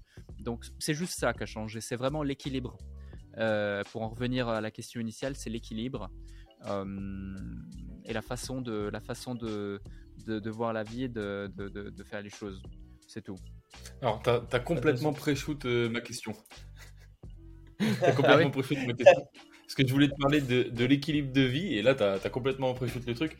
En fait, c'est vrai que, tu vois, même en, tant que spectateur, moi, j'ai vu beaucoup de stories d'Alec à Londres, le matin qui ouvrait son ordi avec entrepreneur.com, le soir qui fermait son ordi, et à mon avis, tu devais vraiment passer ta journée sur ton ordi à Londres. Et après, on a vu plus de stories. Voilà, tu voyageais. Aussi, j'ai cru comprendre que tu avais, avais, une copine, donc tu voyageais, etc. Tu avais plus ce truc peut-être de sortir, de, de, profiter un petit peu plus. Et, euh, et c'est vrai qu'en tant qu'entrepreneur, je pense que c'est indispensable en fait l'équilibre. Je pense que c'est vraiment, vraiment, vraiment important. Et j'aimerais j'aimerais avoir ta vision un peu plus sur le sujet. Pour toi, comment tu définis l'équilibre? Ouais. Bah, tu sais, c'est comment dire, c'est important, mais c'est aussi important de le faire avec les bonnes personnes, tu vois, euh, parce que euh, je te donne un exemple, euh, un exemple concret. je peux très bien aller au restaurant, passer un bon moment avec des amis, tu vois, imaginons un couple d'amis et, et moi aussi aller du coup en couple. Et, et, finalement, en fait, ce couple d'amis, c'est des entrepreneurs nos deux femmes se connaissent et moi je connais le mec. Et, euh, en fait, tout le, repas, on parle de trucs business, mais trucs super intéressants. Toi, pas des stratégies machin, mais des trucs d'un autre niveau de business. Et finalement, ça découle sur une collaboration, sur un partenariat incroyable. Euh, et, euh, chacun y trouve son compte. Et c'est vraiment génial, tu vois. Et finalement, euh, j'ai passé du bon temps avec ma compagne, avec des amis, en mangeant dans un super restaurant. Moi, je suis très gourmand, j'adore bien manger. Euh, à Londres, j'ai fait tous les étoilés. À Paris, j'ai fait tous les étoilés. En Suisse, j'en ai fait quelques-uns. À Dubaï, je connais tous les restos. Et c'est un point commun qu'on a aussi avec Amine. Donc, euh, le budget resto, il doit être de plus de. Enfin, c'est des, des c'est plus de 150 000 euros euh, sur. c'est énorme. Donc, mais, mais du coup, pour te dire, c'est que voilà, tu peux lier l'utile à l'agréable. Tu vois. Et finalement, cette histoire que je te raconte, c'est un cas concret. C'était juste un, un lunch qui s'est transformé en business lunch, qui s'est transformé en un super partenariat, et euh, tu lis l'utile à l'agréable. Donc finalement, tu vois, c'est un, style de vie. Et c'est un style de vie dans lequel tu crées l'équilibre. Et pendant longtemps, tu vois, moi j'étais dans le mood, euh, non, il faut, voilà, tu ouvres ton écran d'ordi le matin, tu le fermes le soir, et tu fais rien d'autre, et, tout ce que tu vas pouvoir faire autour, non, tu perds pas de temps dans les transports, tu perds pas de temps au restaurant, tu perds pas de temps à faire ça, non, tu perds pas de temps à voyager, bla bla bla bla bla. Mais finalement, non, pas du tout, parce que même même les moments où, euh, où tu fais ça, bah, tu peux très bien lui l'utile à l'agréable d'une part. Et puis un autre point, c'est que voilà, si tu fais du sport ou autre, bah, tu sais autant euh, que moi que le temps de repos, il est au moins aussi important que le temps d'exercice. bah, c'est pareil dans le business finalement, tu vois. donc, donc voilà, et après c'est une question d'optimiser chaque moment. moi j'optimise même mes nuits. C'est-à-dire que quand je vais me dormir, je, je, je sais combien de temps je vais dormir et pourquoi je dors combien de temps et pas euh, deux heures de plus ou deux heures de moins. Euh, donc tu vois, c'est une question de cohérence. Tu peux pas optimiser euh, une partie de ta vie. Enfin moi pour moi en tout cas, je pourrais pas optimiser une partie de ma vie sans optimiser le reste. Parce que ce serait pas respectueux par rapport à l'énergie que je déploie pour optimiser qu'une partie. Tu optimises soit tout, soit rien. Soit tu es 100% in, soit tu es 100% out. Soit tu es blanc, soit tu es noir. Mais je suis pas gris, moi. Hmm. J'adore dire ça. Ouais, tu euh, voulais enchaîner tout à l'heure. Non, mais pour rebondir là-dessus aussi, c'est, euh, c'est euh, moi, moi, je trouve qu'il y a deux choses à souligner. C'est que déjà, sur le, sur le premier aspect, ce qu'il en ressort finalement, c'est aussi le, bah, cette volonté de partager. En fait, là, tu vois, moi, je me suis beaucoup reconnu, et même on se reconnaît beaucoup avec Sam quand tu dis, moi, j'aime énormément faire plaisir, mais quand il s'agit de dépenser un truc pour moi ou faire un truc pour moi, bah là, c'est, pas, c'est, c'est moins appréciable, etc. Je préfère apporter. Et tu vois, je pense que cette valeur, elle se ressent aussi dans le business, dans, ce qu'on transmet, dans la valeur qu'on transmet, parce que quand on a cette intention de base, comme je disais, euh, comme on disait tout à l'heure, de, ce lien de je veux faire malgré tout, etc., je veux apporter, je veux transmettre, et eh ben je pense que nous, on va beaucoup plus s'y retrouver. Et d'un autre côté aussi, c'est pour ça que ça marche. C'est pour ça que ça marche, parce que cette volonté d'apporter, que ça soit assez proche et que ça soit assez euh, à ses élèves, à ses clients, peu importe, je trouve que c'est vraiment, tu vois, le, le, fil conducteur, et ça traduit vraiment, tu vois, bah, tout ce que tu as tout ce que tu as dit depuis le départ, cette volonté de, transmettre et je trouve ça je trouve ça super important parce que au départ, c'est vrai que mais même nous les premiers en étant très honnêtes hein, euh, au départ, on commence l'entrepreneuriat parce que tu te dis ouais bah, je trouve un truc, j'ai peut-être une opportunité d'eux, etc. Et puis tu t'aperçois très vite que quand tu fais des actions euh, d'une à court terme et en plus pour un résultat euh, isolé, c'est pas possible, ça peut pas marcher. Autant et même mmh. si ça marche en plus, même si ça marche, il n'y a pas de plaisir à faire ça. En tout cas, après, moi, je, mm. parle, je parle pour nous en tant que truc. Donc, euh, ouais, je voulais juste souligner cet apport de, cet apport de valeur que tu, euh, que, que tu fais parce que moi, je pense que le, le truc à retenir en, en, priorité, vraiment, là, pour tous ceux qui écoutent ça et d'entendre ça, enfin, de, de toi encore plus, à pas banaliser, c'est vraiment la volonté de transmettre. On transmettra jamais assez. Donc, c'est vraiment ce, vraiment, je voulais vraiment souligner ça. Ah, totalement. T'as complètement raison. Je voulais te poser une petite question, Alec. Alors, c'est l'instant promo. Vois ça comme l'instant promo. Pour toutes les personnes qui ne le savent pas, tu as créé ton propre podcast, qui d'ailleurs, euh, il est excellent. Hein. Franchement, j'invite sincèrement toutes les personnes à l'écouter. Après celui-ci, par contre, après celui-ci, vous finissez ce podcast et après vous allez sur le déclic. Ça, c'est sûr. Et d'un point de vue créateur, qu'est-ce que tu aimes dans les podcasts? Ouais. et au-delà de finir celui-ci, il faut que vous alliez mettre 5 étoiles sur toutes les plateformes de podcast. Euh, sur ce podcast. sur Apple Podcast, les 5 étoiles plus le petit commentaire. Non, mais ça va, ça, ça va aider au référencement. Hein. Et, euh, et, euh, et, le partager, le partager tout autour de vous. Instant, instant call to action. non, le podcast, bah, qu'est-ce que j'aime? Bah, C'est simple. Hein. voilà, j'ai mon micro, j'ai mon casque, on discute. Et j'appuie sur Rec. Ouais, c'est tout j'ai tellement fait de grosses productions. Euh, la plus grosse étant le film entrepreneurs.com où on va filmer pendant des semaines, on va monter pendant des semaines si c'est des mois, on va mettre en place toutes les automations, les trucs, les machins, le script pendant des semaines et des mois euh, et autres. Euh, avec un niveau de production qui est parfait, des dizaines et des dizaines de milliers d'euros qui sont investis. Pareil pour les vidéos scriptées où je faisais des analyses marketing. C'est sept personnes qui travaillaient dessus, quasi à temps plein, tu vois. donc sur un an, donc, tu vois, c'est, c'est, je sais ce que c'est de créer du contenu en se, en se cassant la tête à le créer.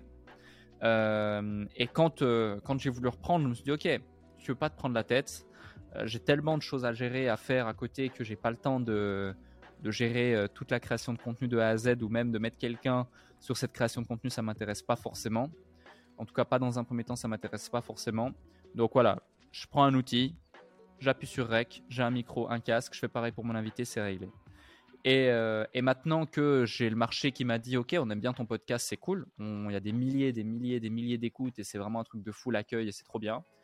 Euh, bah, là je commence à sortir quelques vidéos sur YouTube. Euh, on a upgrade le niveau de production là notamment avec la dernière interview avec Vincent Faudemer que je vous invite à aller voir qui est vraiment superbe interview Euh, et voilà, tu vois, on est dans un studio dédié dans la tour BBC ici à Dubaï. trois caméras, 4K parfaite, le son il est magnifique tu peux difficilement faire mieux comme qualité de production podcast parce que j'aime faire les choses bien. Mais d'abord en mode 20-80 pour tester le marché. C'est aussi un conseil que je donne à ceux qui se lancent en business. Crée ton truc en mode pour avoir ton, ton, ton MVP, ton proof of concept, puis ensuite va plus loin et démarque-toi des autres. Euh, pourquoi j'ai créé le podcast? Pour deux raisons. La première, pour partager, parce que j'ai un réseau assez riche et je suis en capacité d'échanger avec lui quand je veux sur n'importe quel sujet mais c'est pas le cas de tout le monde. Donc autant offrir cette opportunité par mon intermédiaire à ceux qui ont envie d'écouter ces personnes-là. Et ces gens-là, souvent, n'ont pas forcément la visibilité que j'ai, donc autant leur, euh, offrir. Donc tout le monde y gagne. Moi, je crée du contenu sympa, les autres ont accès à du contenu sympa, et euh, ceux qui, passent sur le podcast ont une visibilité. Et le deuxième point, c'est euh, développer mon réseau. Moi, je passe entre 10 et 30% de ma vie à développer mon réseau parce que je sais la valeur que ça a le réseau. Euh, et le podcast, c'est un cheat code. T'arrives, tu vas voir n'importe qui, il dit écoute, euh, voilà, j'ai un podcast, j'interviewe tel type de personne, on a tant d'écoute, j'adore ce que tu fais, j'ai envie, j'ai envie que tu passes sur le podcast et que tu partages à ma communauté, ça te dit mais tu auras 100% de réponses et tu as au moins 30-40% de gens qui vont te dire oui, si ce n'est pas plus, si tu choisis bien les gens et que tu fais bien les choses. Regarde-vous, vous me contactez, tu m'aurais dit salut Alec, tu as une heure de dispo pour un coaching gratuit qu'on discute. Euh, je t'aurais peut-être pas répondu ou j'aurais j'aurais dit écoute c'est avec grand plaisir que si tu as une question je t'y réponds là vite fait mais je je peux pas t'accorder une heure par contre tu vois tu as un mm. podcast tac on partage ce que je fais là euh, ce que je dis ça va être retranscrit ça va être disponible à vie sur internet et ça va être écouté par des dizaines des centaines des milliers de personnes potentiellement euh, il y a un effet de levier qui est énorme c'est génial et du coup c'est pour ces deux raisons que je l'ai créé et c'est dans cette dynamique que je le fais et c'est pour ça que j'adore ça. Trop cool. Trop trop cool. Mm. Petite question ensuite. Est-ce que tu connais le Fast and Curious de Combini? Ah Oui, oui, tout à fait. Ok, alors pour l'occasion, on a un petit jeu à te proposer. On a revisité le Fast and Curious. Alors, je, je crédite, c'est Combini, qui a pas de problème. Et euh, on va te demander d'imaginer que D'ailleurs, un, sujet, Combini, analyse le business de Combini, incroyable. Ils sont valorisés à, plus de à plus d'un milliard, je crois. C'est incroyable tout ce qu'ils font. Hein. C'est fou. Tu, tu, c'est une vraie leçon business hein, ce qu'ils ont fait. C'était juste un média et c'est devenu quelque chose de, dingue. Hein. Euh, Combini est, aussi euh, Brut. Euh, ou je crois même que je confonds peut-être avec Brut, mais les deux, les deux, ils sont, ils sont, ils sont énormes aujourd'hui. Mais c'est clair. Brut, c'est excellent parce qu'ils font des documentaires sur des trucs ultra poussés. C'est, ils partent vraiment sur le terrain et tout. Puis Combini, pareil. C'est, vrai que le format un petit peu euh, bah, Fast and Curious justement, ça, permet d'en connaître beaucoup plus sur quelqu'un et c'est très rapide. C'est, ça se regarde tout seul. C'est très divertissant et c'est super sympa. Donc clairement. Bon bah du coup aujourd'hui on va faire un petit peu la même chose. On va appeler ça le Fast and Business. L'idée c'est simplement on va te poser on va te poser 15 petites questions qu'on a préparées et toi tu vas juste devoir répondre euh, avec enfin tu sais il y a deux solutions dans chaque question et tu vas devoir choisir une sur les deux. C'est simple. OK? OK. OK. Allez, Sans me justifier, c'est ça? Ou je dois me justifier? Alors, il y a des questions, tu vas voir, où tu peux peut-être te justifier.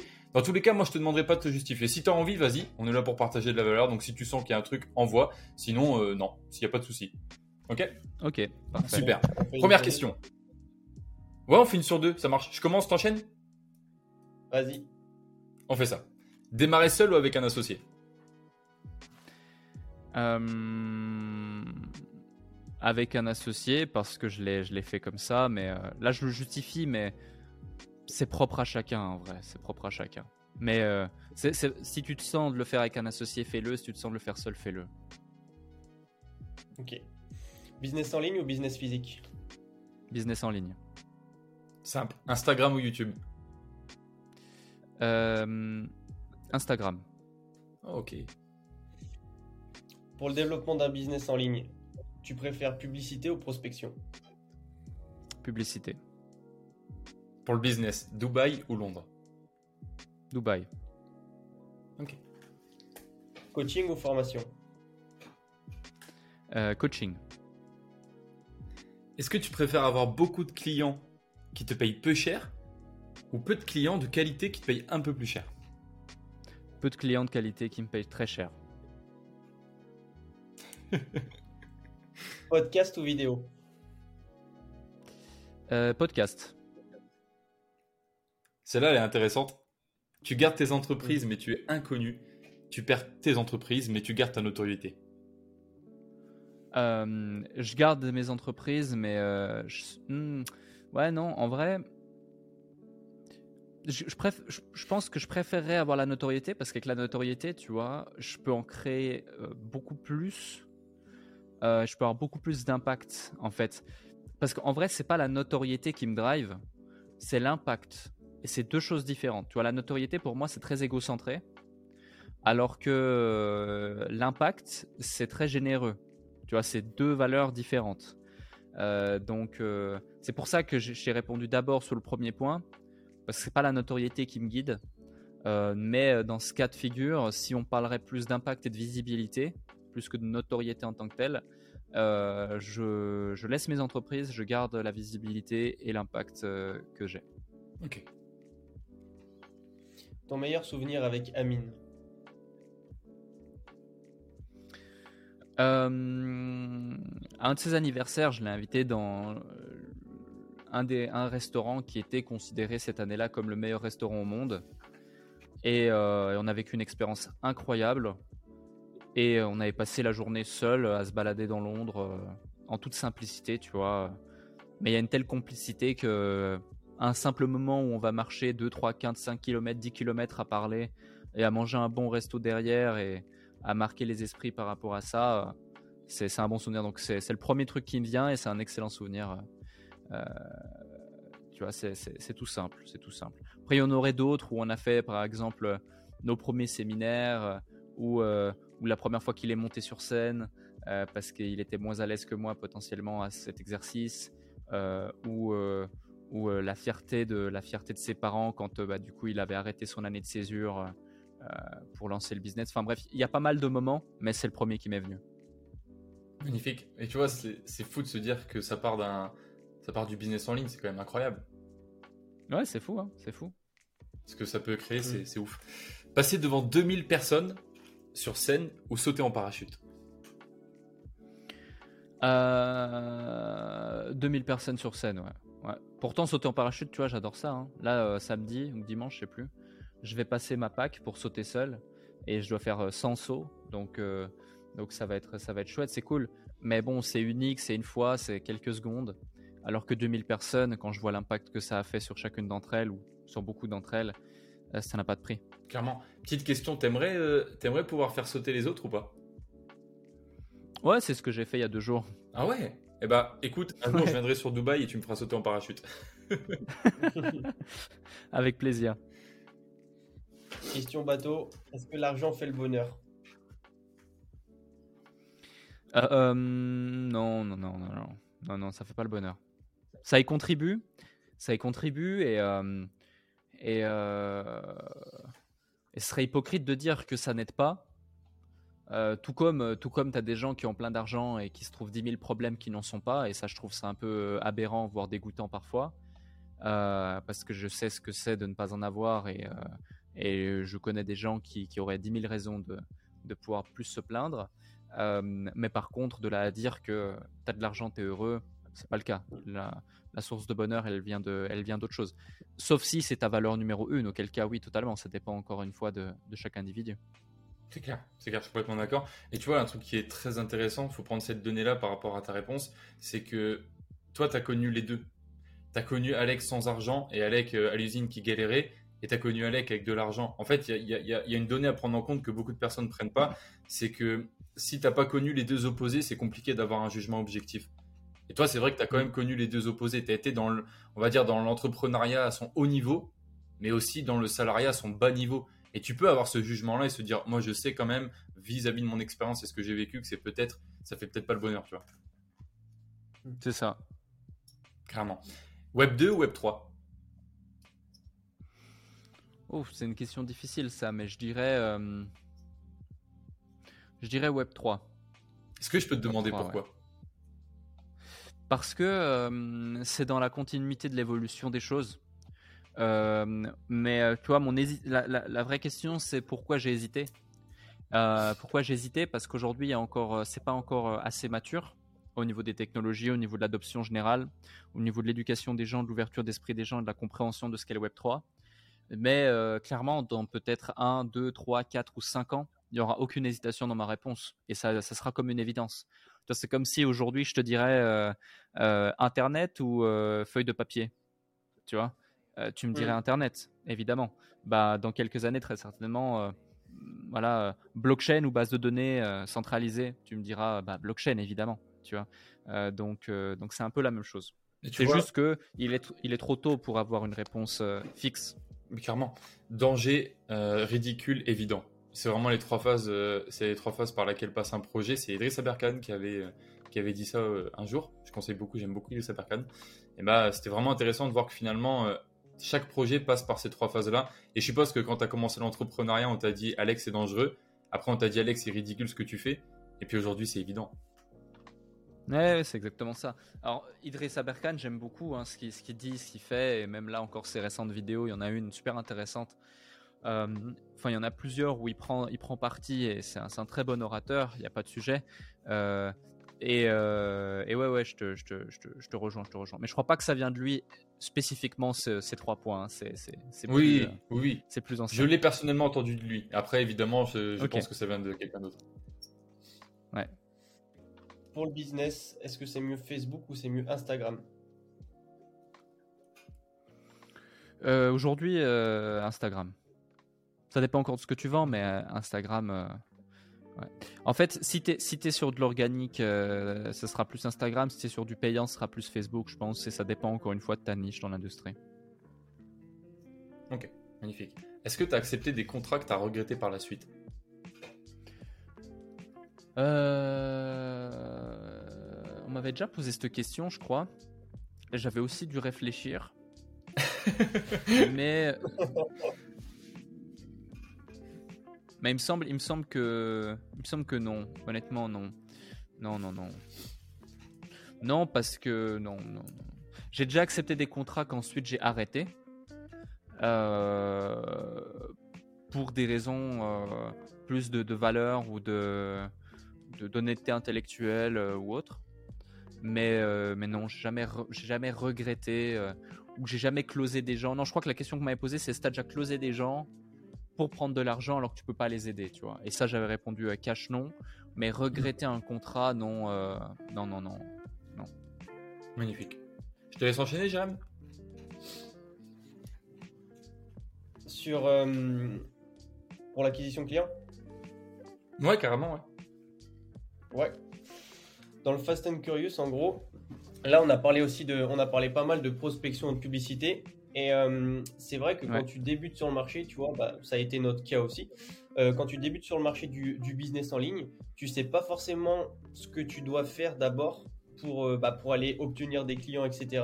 Selon toi, c'est quoi qui est un petit peu optimal? Quelle est la vision par rapport à ça pour acquérir des clients quand on, quand on commence sur le business en ligne?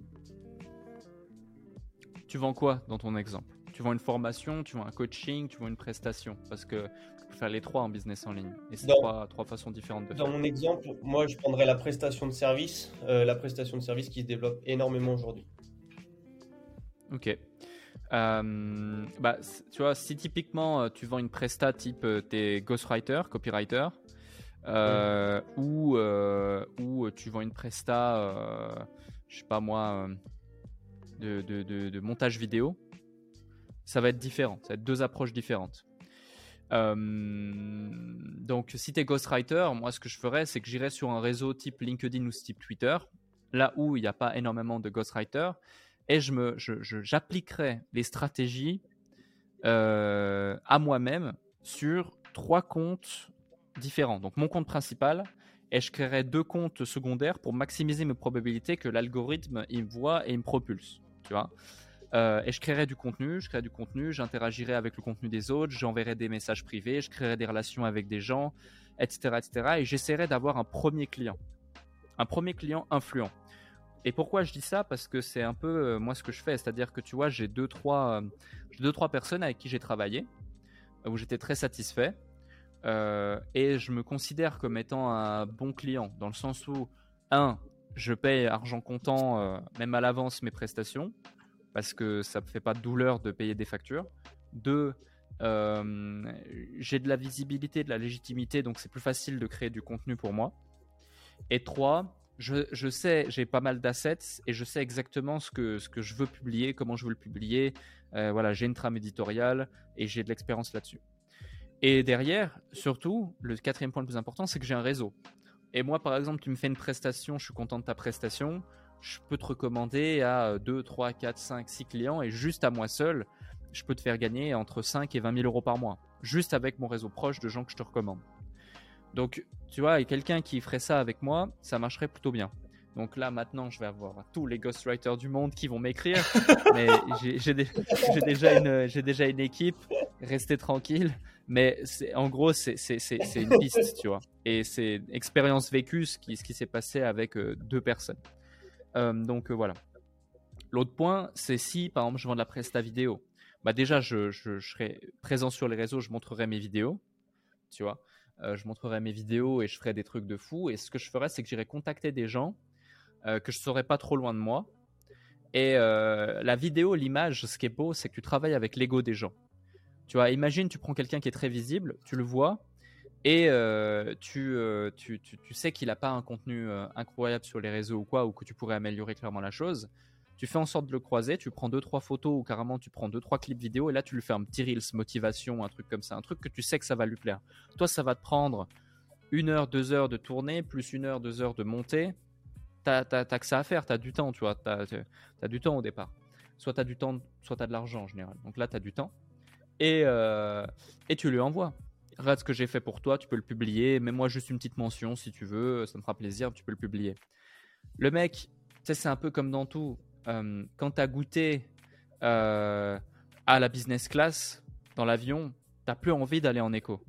Quand t'as goûté au meilleur restaurant, t'as plus envie d'aller au flunch. Euh, bah, quand tu as goûté euh, à des vidéos ultra qualitatives, à la 4K, à des montages super stylés, au retour des gens, waouh, trop stylé, c'est incroyable ce qu'il t'a fait et tout, machin, t'as plus envie de faire un vieux selfie euh, dégueulasse sans montage, tu vois. bah, c'est un peu pareil. Donc en fait, c'est comme ça que je m'y prendrais. C'est, Et les deux choses, tu remarques quoi? Tu remarques qu'il n'y a pas de pub, il n'y a pas de budget, il n'y a pas. Non, c'est juste, tu comprends ton client, tu te mets dans sa tête, tu as une approche personnalisée pour lui parler à lui et qu'à lui, le fidéliser et capitaliser sur sa légitimité, sa visibilité, son réseau et ce sur quoi il a déjà travaillé pendant des années. Ni plus ni moins. Donc tu vois, je, démarrais dans la prestation de service, si je serais monteur vidéo ou quelque chose de similaire ou autre, je ferais ça. Si je serais copywriter ou comme ça, je ferais ça. Si je serais, euh, je une connerie, média buyer, je, ferai une analyse d'un mec qui spend de la pub, d'argent sur les réseaux. J'analyserai tous ces funnels, toutes ces ads, tous ces trucs. Je fais ça sur quatre mecs. Je fais un loom complet d'une analyse de A à Z de comment optimiser tout, machin, tout ça. Et euh, je lui envoie ce loom où j'explique tout de A à Z. Et si je dis, voilà, si maintenant tu veux plus d'informations sur comment le mettre en place et comment augmenter de fois de ton chiffre d'affaires, diminuer ton coût par lead, etc., tu peux réserver un call avec moi. Et là, encore une fois, tu vois, c'est tu cibles, tu analyses comment tu peux aider, tu rentres dans la tête du mec, tu lui expliques qu'est-ce que tu peux lui apporter et tu lui vends ta solution. Et finalement, la solution que tu vends derrière, c'est pour lui rendre service. Tu vois, de A à Z, tu te donnes de la valeur.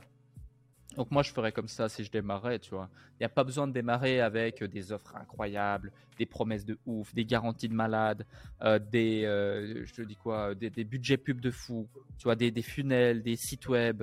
Euh, T'as rien besoin en vrai. T'as rien besoin. Carrément. Je suis carrément d'accord avec toi. Et tu vois, il y a un truc qui est important à prendre en compte, c'est que depuis tout à l'heure, il y a vraiment cet aspect compétence qui revient. Aujourd'hui, mm. je vois beaucoup de personnes parler de passion. Il faut vraiment différencier la passion des compétences. Moi, j'aimerais avoir ton point de vue là-dessus. Est-ce que c'est plus intéressant de suivre quelque chose qui nous passionne ou est-ce que c'est plus intéressant de suivre des compétences, des réelles compétences qu'on a acquéries dans d'autres travails, etc. en amont? Euh, Je dirais que le, plus important, c'est d'être passionné.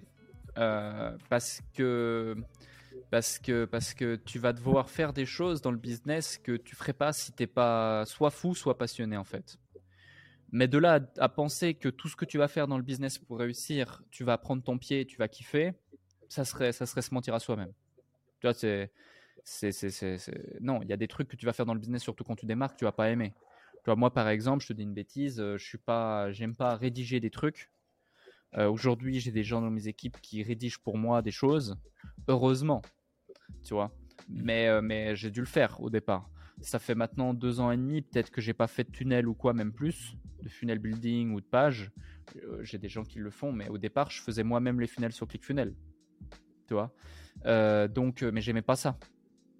Donc, euh, donc faut suivre, faut suivre ta passion parce qu'en général, quand tu es passionné d'un sujet, tu peux bosser 10, 15, 20 heures par jour et, euh, et tu auras toujours du plaisir. Et quand tu bosses 10, 15, 20 heures par jour, tu ne deviens pas juste compétent, tu deviens un expert. Et les gens te payent pour être un expert, pas pour être juste compétent. Être juste compétent, ça suffit plus. Des gens compétents, on en trouve partout. Des experts, on en trouve beaucoup moins. Magnifique, magnifique. Euh, j'ai eu l'opportunité, euh, suite à avoir annoncé qu'on allait t'avoir dans, dans, le podcast L'Art d'entreprendre, de faire une petite story où j'ai demandé à notre communauté de poser quelques questions qu'ils aimeraient, te, enfin, aimeraient te poser. J'en ai sélectionné trois. Est-ce que tu es partant pour y répondre? Yes, avec plaisir. Ok. On fait une sur deux, Jérém? Ouais, pas de souci. Allez, j'attaque. La première question, elle a été posée par beaucoup de monde, et ça fallait s'en douter. Je suis sûr que tu sais déjà à peu près ce qu'on va parler. Euh, c'est Romain qui nous en a parlé, j'ai pris celle de Romain en tout cas. Combien de chiffres d'affaires génères-tu aujourd'hui avec tes diverses entreprises? Surtout si c'est confidentiel, il n'y a pas de souci. Ouais, alors le problème de ça, c'est que vu que je suis pas dans l'opérationnel de A à Z, moi je vois les résultats euh, en fin de mois ou en fin de trimestre pour certaines d'entre elles, donc je peux pas euh, répondre précisément. Euh, et j'aime pas forcément répondre précisément, mais voilà, je sais qu'on fait plusieurs millions par an euh, ça, c'est certain de bénéfices. Euh, mmh. et, euh, et, je préfère dire ça et mettre en avant les résultats de mes clients, tu vois. Mmh. donc, donc ouais. Et dans ma poche, à moi, mensuellement, ça c'est aussi important pour les autres parce que tout le reste c'est du chiffre d'affaires. Tu vois, moi j'ai une structure où j'ai du management fin et autres, mais dans ma poche par mois, et ça je peux le dire sans gêne, je prends entre 50 et 200 k par mois euh, dans ma poche, mais purement dans ma poche, comme si c'était un salaire, tu vois. Euh, donc euh, net d'impôts. Donc donc ça je peux le communiquer, ça me pose pas trop de pas trop de soucis. ce qui du coup est largement suffisant pour mon pour mon, mon, humble lifestyle. mais mais, mais du coup, voilà, et après, du coup, cet argent, soit je l'investis, soit je remets dans certains business ou des projets, soit je le place en crypto, soit je fais plaisir, euh, voilà, ça dépend. Et... Mais je suis assez, euh, j'ai une approche assez bon père de famille quand même. Euh, donc, donc, donc voilà. Et ce qui me drive aussi, c'est le chiffre d'affaires cumulé de nos clients. Et j'ai fait récemment un petit calcul et je suis assez fier de, pouvoir dire qu'on a fait générer plus de 100 millions d'euros cumulés par nos clients sur ces deux dernières années. Donc ça, c'est quand même très propre. Maintenant, j'ai envie d'aller chercher un demi-milliard, pardon, et, et, un milliard par la suite. Euh, mais là, c'est quand même d'autres niveaux. Soit faut que j'aide beaucoup, beaucoup, beaucoup plus de gens, euh, soit faut que, faut, que, je commence à changer d'orientation et être moins sur euh, accompagner des gens qui veulent bootstrapper, mais plus des gens qui veulent utiliser des effets de levier, comme dans les startups par exemple, ou, ou d'autres choses. Mais, mais voilà, ça, ça, donne des éléments de réponse. Donc, tu du coup le chiffre d'affaires global, ouais, où on est au total à, à, plusieurs millions, voire plus de 10 millions annuels. Euh, ce que je perçois de par la, structure de mes différents business et euh, le chiffre d'affaires de, des clients qu'on accompagne. Magnifique. Merci à toi pour ta réponse en tout cas. Alors il y avait une autre question aussi de Romain 315, euh, donc on en avait parlé tout à l'heure, qui disait que penses-tu du Web 3 et est-ce que tu as lancé un projet NFT je pense que bah, le Web 3, vous l'aurez compris, hein, j'en je, pense beaucoup de choses positives. Donc euh, voilà, c'est pour mm. moi l'avenir. Il y a pas mal d'applications. C'est encore trop jeune, mais il euh, faut, voir l'adoption de masse. Et oui, j'ai lancé un projet NFT euh, en novembre 2021 ou décembre 2021. Peut-être après. Enfin, je ne sais, plus quand c'était. Je sais juste qu'on a passé énormément de temps dessus. On a travaillé pendant des mois et des mois. Euh, on a fait un premier mint, on n'a pas sold out, on a fait un deuxième mint, c'est pas passé comme prévu, on s'était fait escroquer. Après, on s'est fait hacker le smart contract, on a récupéré. Après, j'ai cédé le projet. Aujourd'hui, le projet est encore en cours, il est encore en cours de livraison. il s'est transformé en studio de développement de jeux vidéo Web3, Meta, Meta, Studio Games. Et il est entre de très bonnes mains et ça se passe bien, je suis très content. Et en parallèle de ça, j'ai été advisor dans une dizaine de projets Web3 en tout, dont le plus gros qui est Versity, des agences de papa, et sinon des projets purs NFT qui, qui, du coup, qui du coup ont été aussi très intéressants, très riches. J'ai pu me constituer un gros réseau très rapidement et acquérir beaucoup d'expérience. Donc je pense que c'est un très très bon marché, mais la hype des NFT était créée sur de mauvaises bases, peut-être trop opportuniste euh, par beaucoup. Et du coup, c'est pour ça que ça, a fait un pump et un dump. Euh, et euh, maintenant, il va se, se, professionnaliser, se complexifier. Mais lors du prochain bull market, ça va être très intéressant à suivre. Et ce sont des gens qui sont éduqués et armés comme nous qui vont pouvoir euh, en tirer profit et sortir euh, ce sur quoi on travaille, parce que moi je travaille depuis maintenant plusieurs mois sur différents projets autour du Web 3. c'est juste que c'est pas le bon moment par rapport au marché pour les sortir, mais le jour où ça sortira, ce sera le bon moment et puis ce sera super intéressant et, stimulant et on assistera à de belles choses. Et je sais qu'il y a beaucoup de gens qui sont dans le même cas que moi et qui préparent de très belles choses, donc j'ai hâte de voir ce que ça va être dans les années à venir. Trop cool. Trop cool, c'est vrai que ça a l'air d'être, d'être un projet super intéressant. Il faudrait qu'on s'y penche aussi un petit peu sur l'aspect un petit peu plus perso. Troisième question, la question, troisième et dernière question, question de Théo. Qu'est-ce que tu as prévu pour ton retour sur les réseaux sociaux? Euh, De pas trop en faire. Ouais, de pas trop en faire. Euh, dans le sens où il euh, n'y a pas besoin de trop en faire pour être là. d'avoir des gens toujours mieux sur le podcast. Euh, des gens qu'on pourrait pas forcément avoir. Euh, moi, un gars en francophonie qui a un super podcast, enfin, il y en a deux que j'aime beaucoup. Un sur la dynamique qu'il donne à son podcast, c'était au Lyon, euh, avec le, format Enlève tes chaussures. Vraiment, j'aime beaucoup son, format. alors, je vous invite à aller voir ce format si vous connaissez pas. Et l'autre, c'est David, David Laroche, que je connais très très bien. On a eu souvent de très longues discussions autour de son podcast. Il est, c'est un, c'est un, c'est là que tu vois que pour chercher la perfection, faut être un malade. Faut, c'est, un, un maniaque de l'exigence et de la discipline, et il a un niveau d'exigence envers lui-même, alors que David aujourd'hui n'a plus rien à prouver, qui est admirable. Euh, et tu vois tout de suite la différence. Tu vois, il est dans le dev perso, mais aussi un peu dans le business. Et tu vois, il y a des acteurs dans le dev perso qui juste font des vidéos pour faire des vidéos.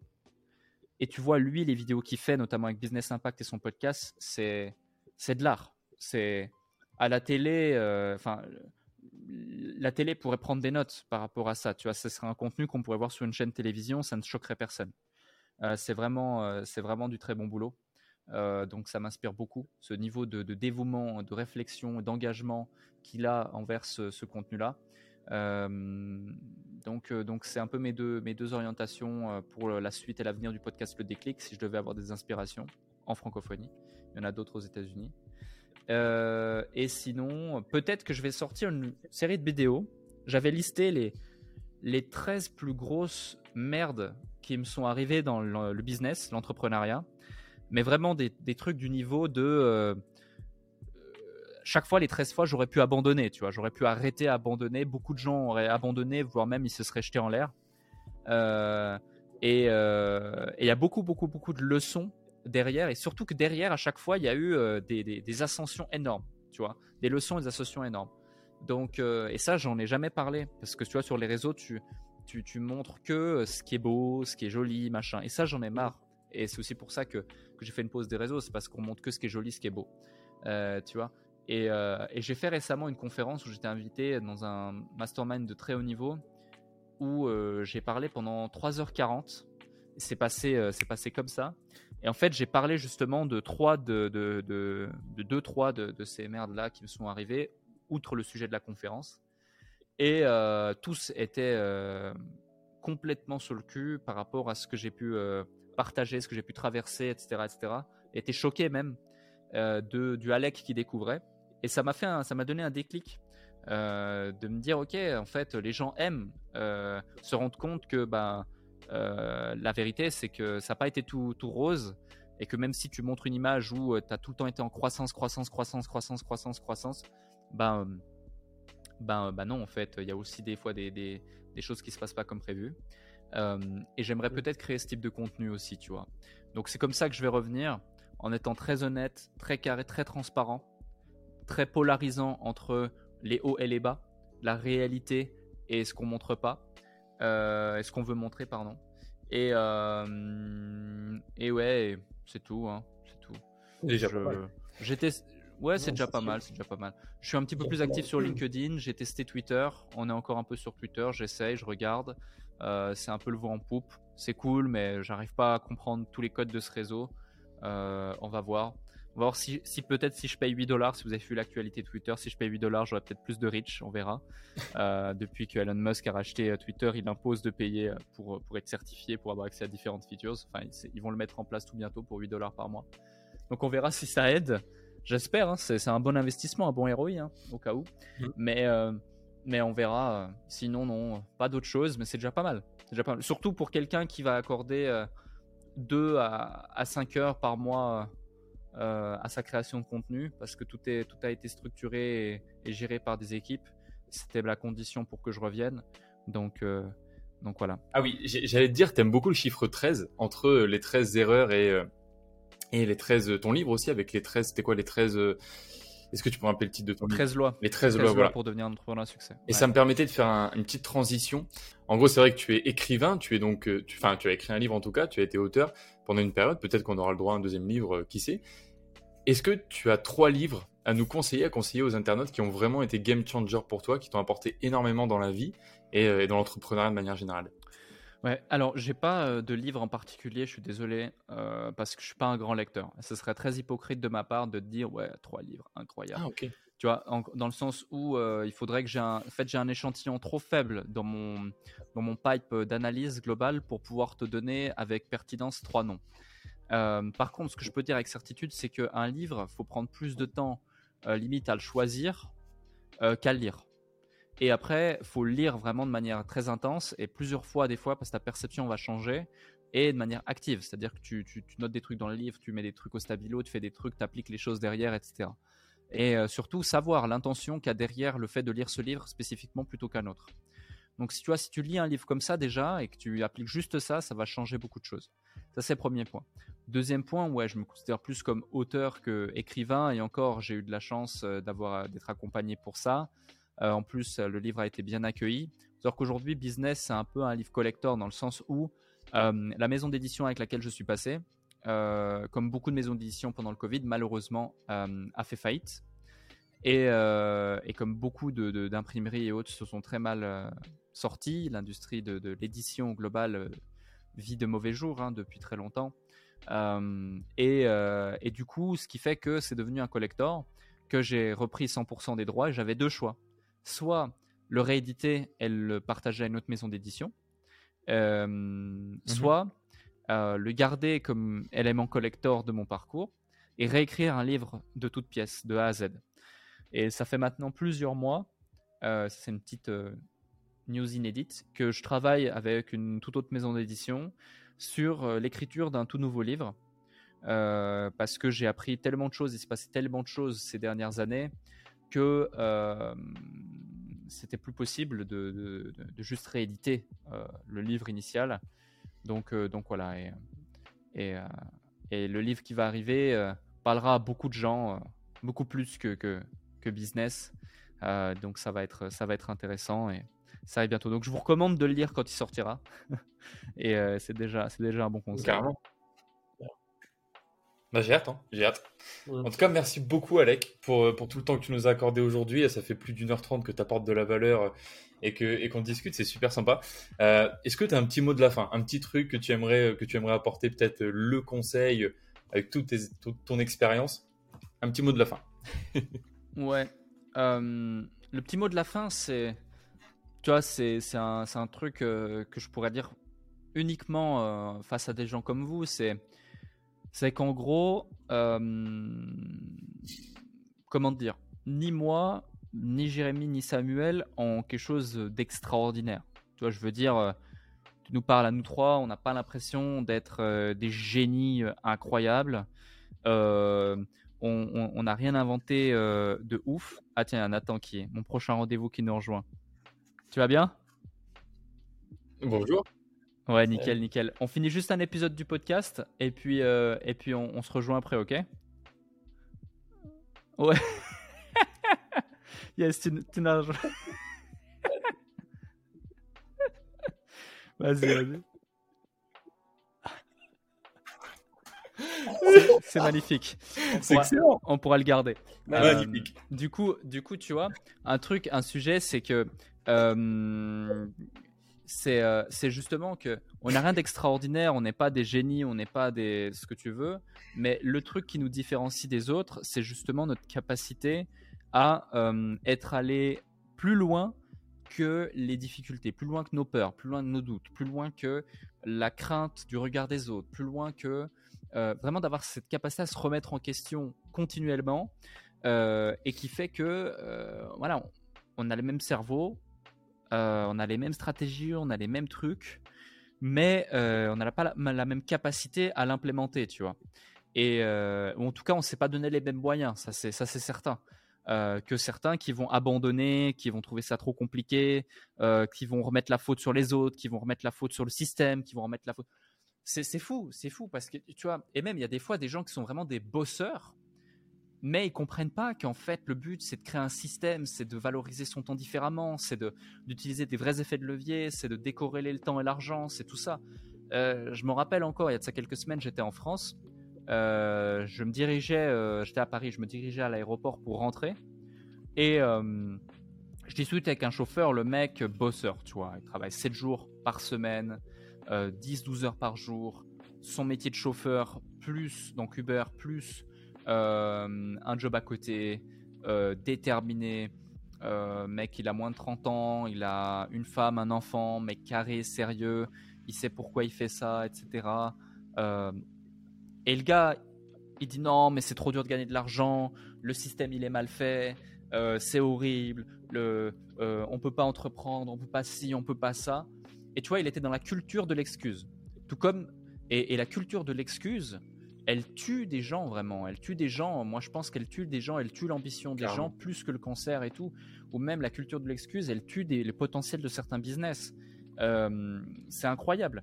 Euh, un coup, euh, un coup, t'as ton chat qui est malade. Un coup, t'as un décès dans ta famille. Un coup, euh, t'as loupé le bus. Un coup, il y a plus d'électricité. Un coup, non, mais t'as des gens, ils ont toujours des excuses pour un truc. Soit c'est l'État, soit c'est autre chose, et c'est horrible. C'est horrible. Donc, arrêtez de vous trouver des excuses et, commencez à vraiment euh, vous sortir les doigts et vous donner les moyens euh, de, réussir parce que si c'est pas vous qui le faites, c'est quelqu'un d'autre qui le fera à votre place, mais pour lui. Et vous, vous restez dans votre situation, et dans six semaines, dans six mois, dans six ans, ou dans 60 ans, vous regretterez seul euh, face à vous-même, et vous direz qu'en fait, bah, vous avez fait les mauvais choix, que vous êtes un loser. Et, euh, ou une loseuse. Et c'est, je souhaite même pas à mon pire ennemi de ressentir ça, tu vois. Et, euh, c'est, horrible. Et c'est horrible, je pense, de, ressentir ça. Et moi, j'ai fait le choix de ne jamais le ressentir. C'est ce qui fait aujourd'hui mon succès. hein. Euh, moi, il faut savoir que j'étais un cancre à l'école. J'étais un élève turbulent. Tous mes profs me disaient que j'allais rater ma vie, que je me sapais tout seul. J'étais non discipliné. Euh, et c'est le cas, hein, c'était pas juste il le disait, c'était vraiment le cas. Donc je veux dire, euh, moi, créer un business, inimaginable. Inimaginable. Donc en arriver là où je suis et là où je vais aller demain, encore moins. Donc, euh, donc voilà, j'ai rien de plus que quiconque. N'oubliez jamais ça. Et, et ça dépend que de vous finalement. Magnifique. Magnifique. Est-ce que, avant de, de terminer, Jérém, tu peux raconter l'anecdote que, que tu as eue quand tu as closé à l'hôpital? Parce que c'est vraiment, ça, ça, ça traduit complètement ce que vient de dire Alex, c'est vraiment intéressant.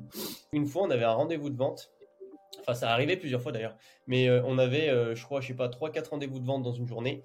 Et euh, bah, manque de peau, je tombe malade, etc. à l'hôpital. Je dis à l'infirmière, bah, ce qu'on va faire, c'est que vous allez mettre une perfusion, mais vous n'allez pas la mettre avec le truc cliché, avec le truc qui pend. Vous allez la mettre de derrière. Je vais tendre, j'avais tendu le, drap du, euh, le, drap du lit pour cacher un peu les prises et l'aspect hôpital, le néon. Donc ça faisait un drap blanc, t'avais l'impression que je sais pas, j'étais dans une chambre, etc. Et puis du coup, j'ai dit, ok, est-ce qu'on peut faire la perf à telle heure? Comme ça, j'ai une heure pour me reposer. J'ai enchaîné les quatre calls et j'ai fait, je sais plus, 3000, 3500 euros comme ça, avec de la morphine, à moitié à l'hôpital euh, et, et- et complètement dans le, complètement à l'ouest. Mais sauf que si tu veux, j'étais tellement déterminé à faire ce truc-là, j'ai dit j'en ai rien à secouer, que je suis à l'hôpital, etc., qu'il faut le faire. Et tu vois, tout, tout, de suite, on a eu ce réflexe avec Sam, on s'est dit ok, on fait quoi? Et on a dit on le fait. On s'en fout, on le fait. Et Hmm. c'est exactement ce que tu résumes là, de se dire ok, ben, on en a rien à secouer, de toute façon, euh, parce que il se passe ça. Et après, comme tu dis, il faut se sortir les doigts, il faut se donner les objectifs qu'on a en fonction de ce qu'on veut faire. Non, c'est ça, c'est ça. Exact. exact. Et pour retranscrire même ce message d'un point de vue encore plus concret, on invite à écouter un podcast que, que j'ai fait qui va sortir bientôt aussi. Je sais pas quand va sortir cet épisode, mais avec euh, une personne qui s'appelle Naomi Schenk. Cette personne, elle est atteinte du syndrome d'Ulrich. 50 personnes dans le monde ont euh, ce syndrome-là. Elle en parle dans, dans, dans, dans le podcast, mais en gros, elle, elle est totalement immobilisée dans une chaise roulante. Elle peut pas, elle a pas de force, elle a des problèmes articulaires, elle peut pas respirer, elle peut rien. Et euh, c'est une des entrepreneuses euh, les, plus, les plus sérieuses et les plus respectables que je connaisse aujourd'hui de par son parcours, tu vois.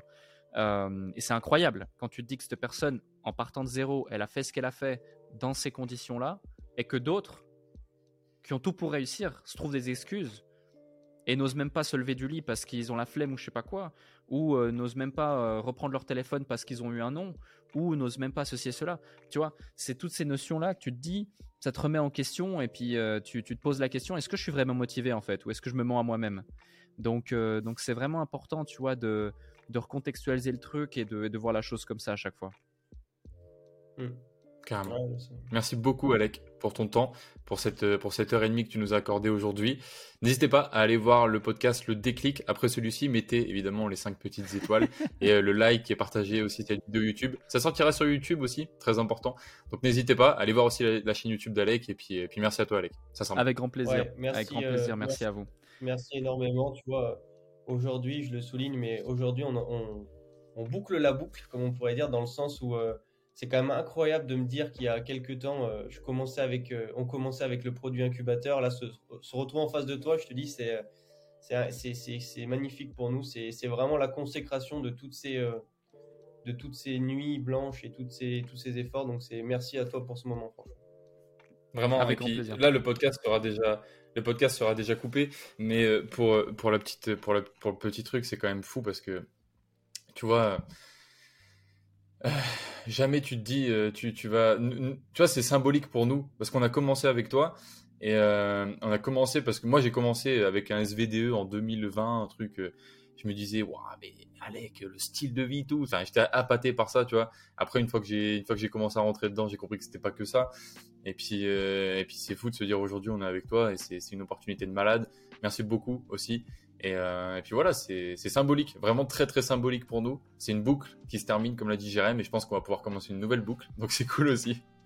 yes Mm. bah écoute avec plaisir hein. et ça faudra pas le couper dans le podcast faut le laisser c'est du vrai que les gens ils aiment ils aiment le vrai ils aiment le vrai laissez-le c'est encore enregistré donc euh, vous faites ben, ce je que le vous voulez mais mais, euh, mais moi je vous, je vous rejoins et je- tu vois Ouais. moi c'est pour toute cette nouvelle génération que je fais ça Euh, et heureusement et heureusement tu vois tu vois j'ai eu des clients qui ont eu euh, le plus jeune avoir 12 ans le plus vieux devait avoir 78 ans.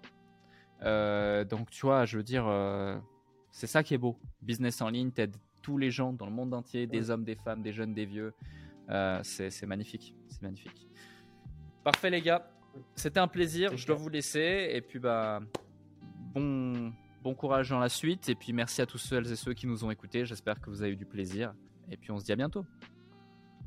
Carrément. Merci, à toi, Alec. Alec. Yes, merci à toi d'avoir écouté l'intégralité de ce podcast. Tu retrouveras dans la description le podcast d'Alec, son site internet et son Instagram. Je t'invite sincèrement à aller faire un tour sur ses réseaux sociaux. Et pour toutes les personnes qui sont restées jusqu'à la fin, j'ai une petite surprise pour toi.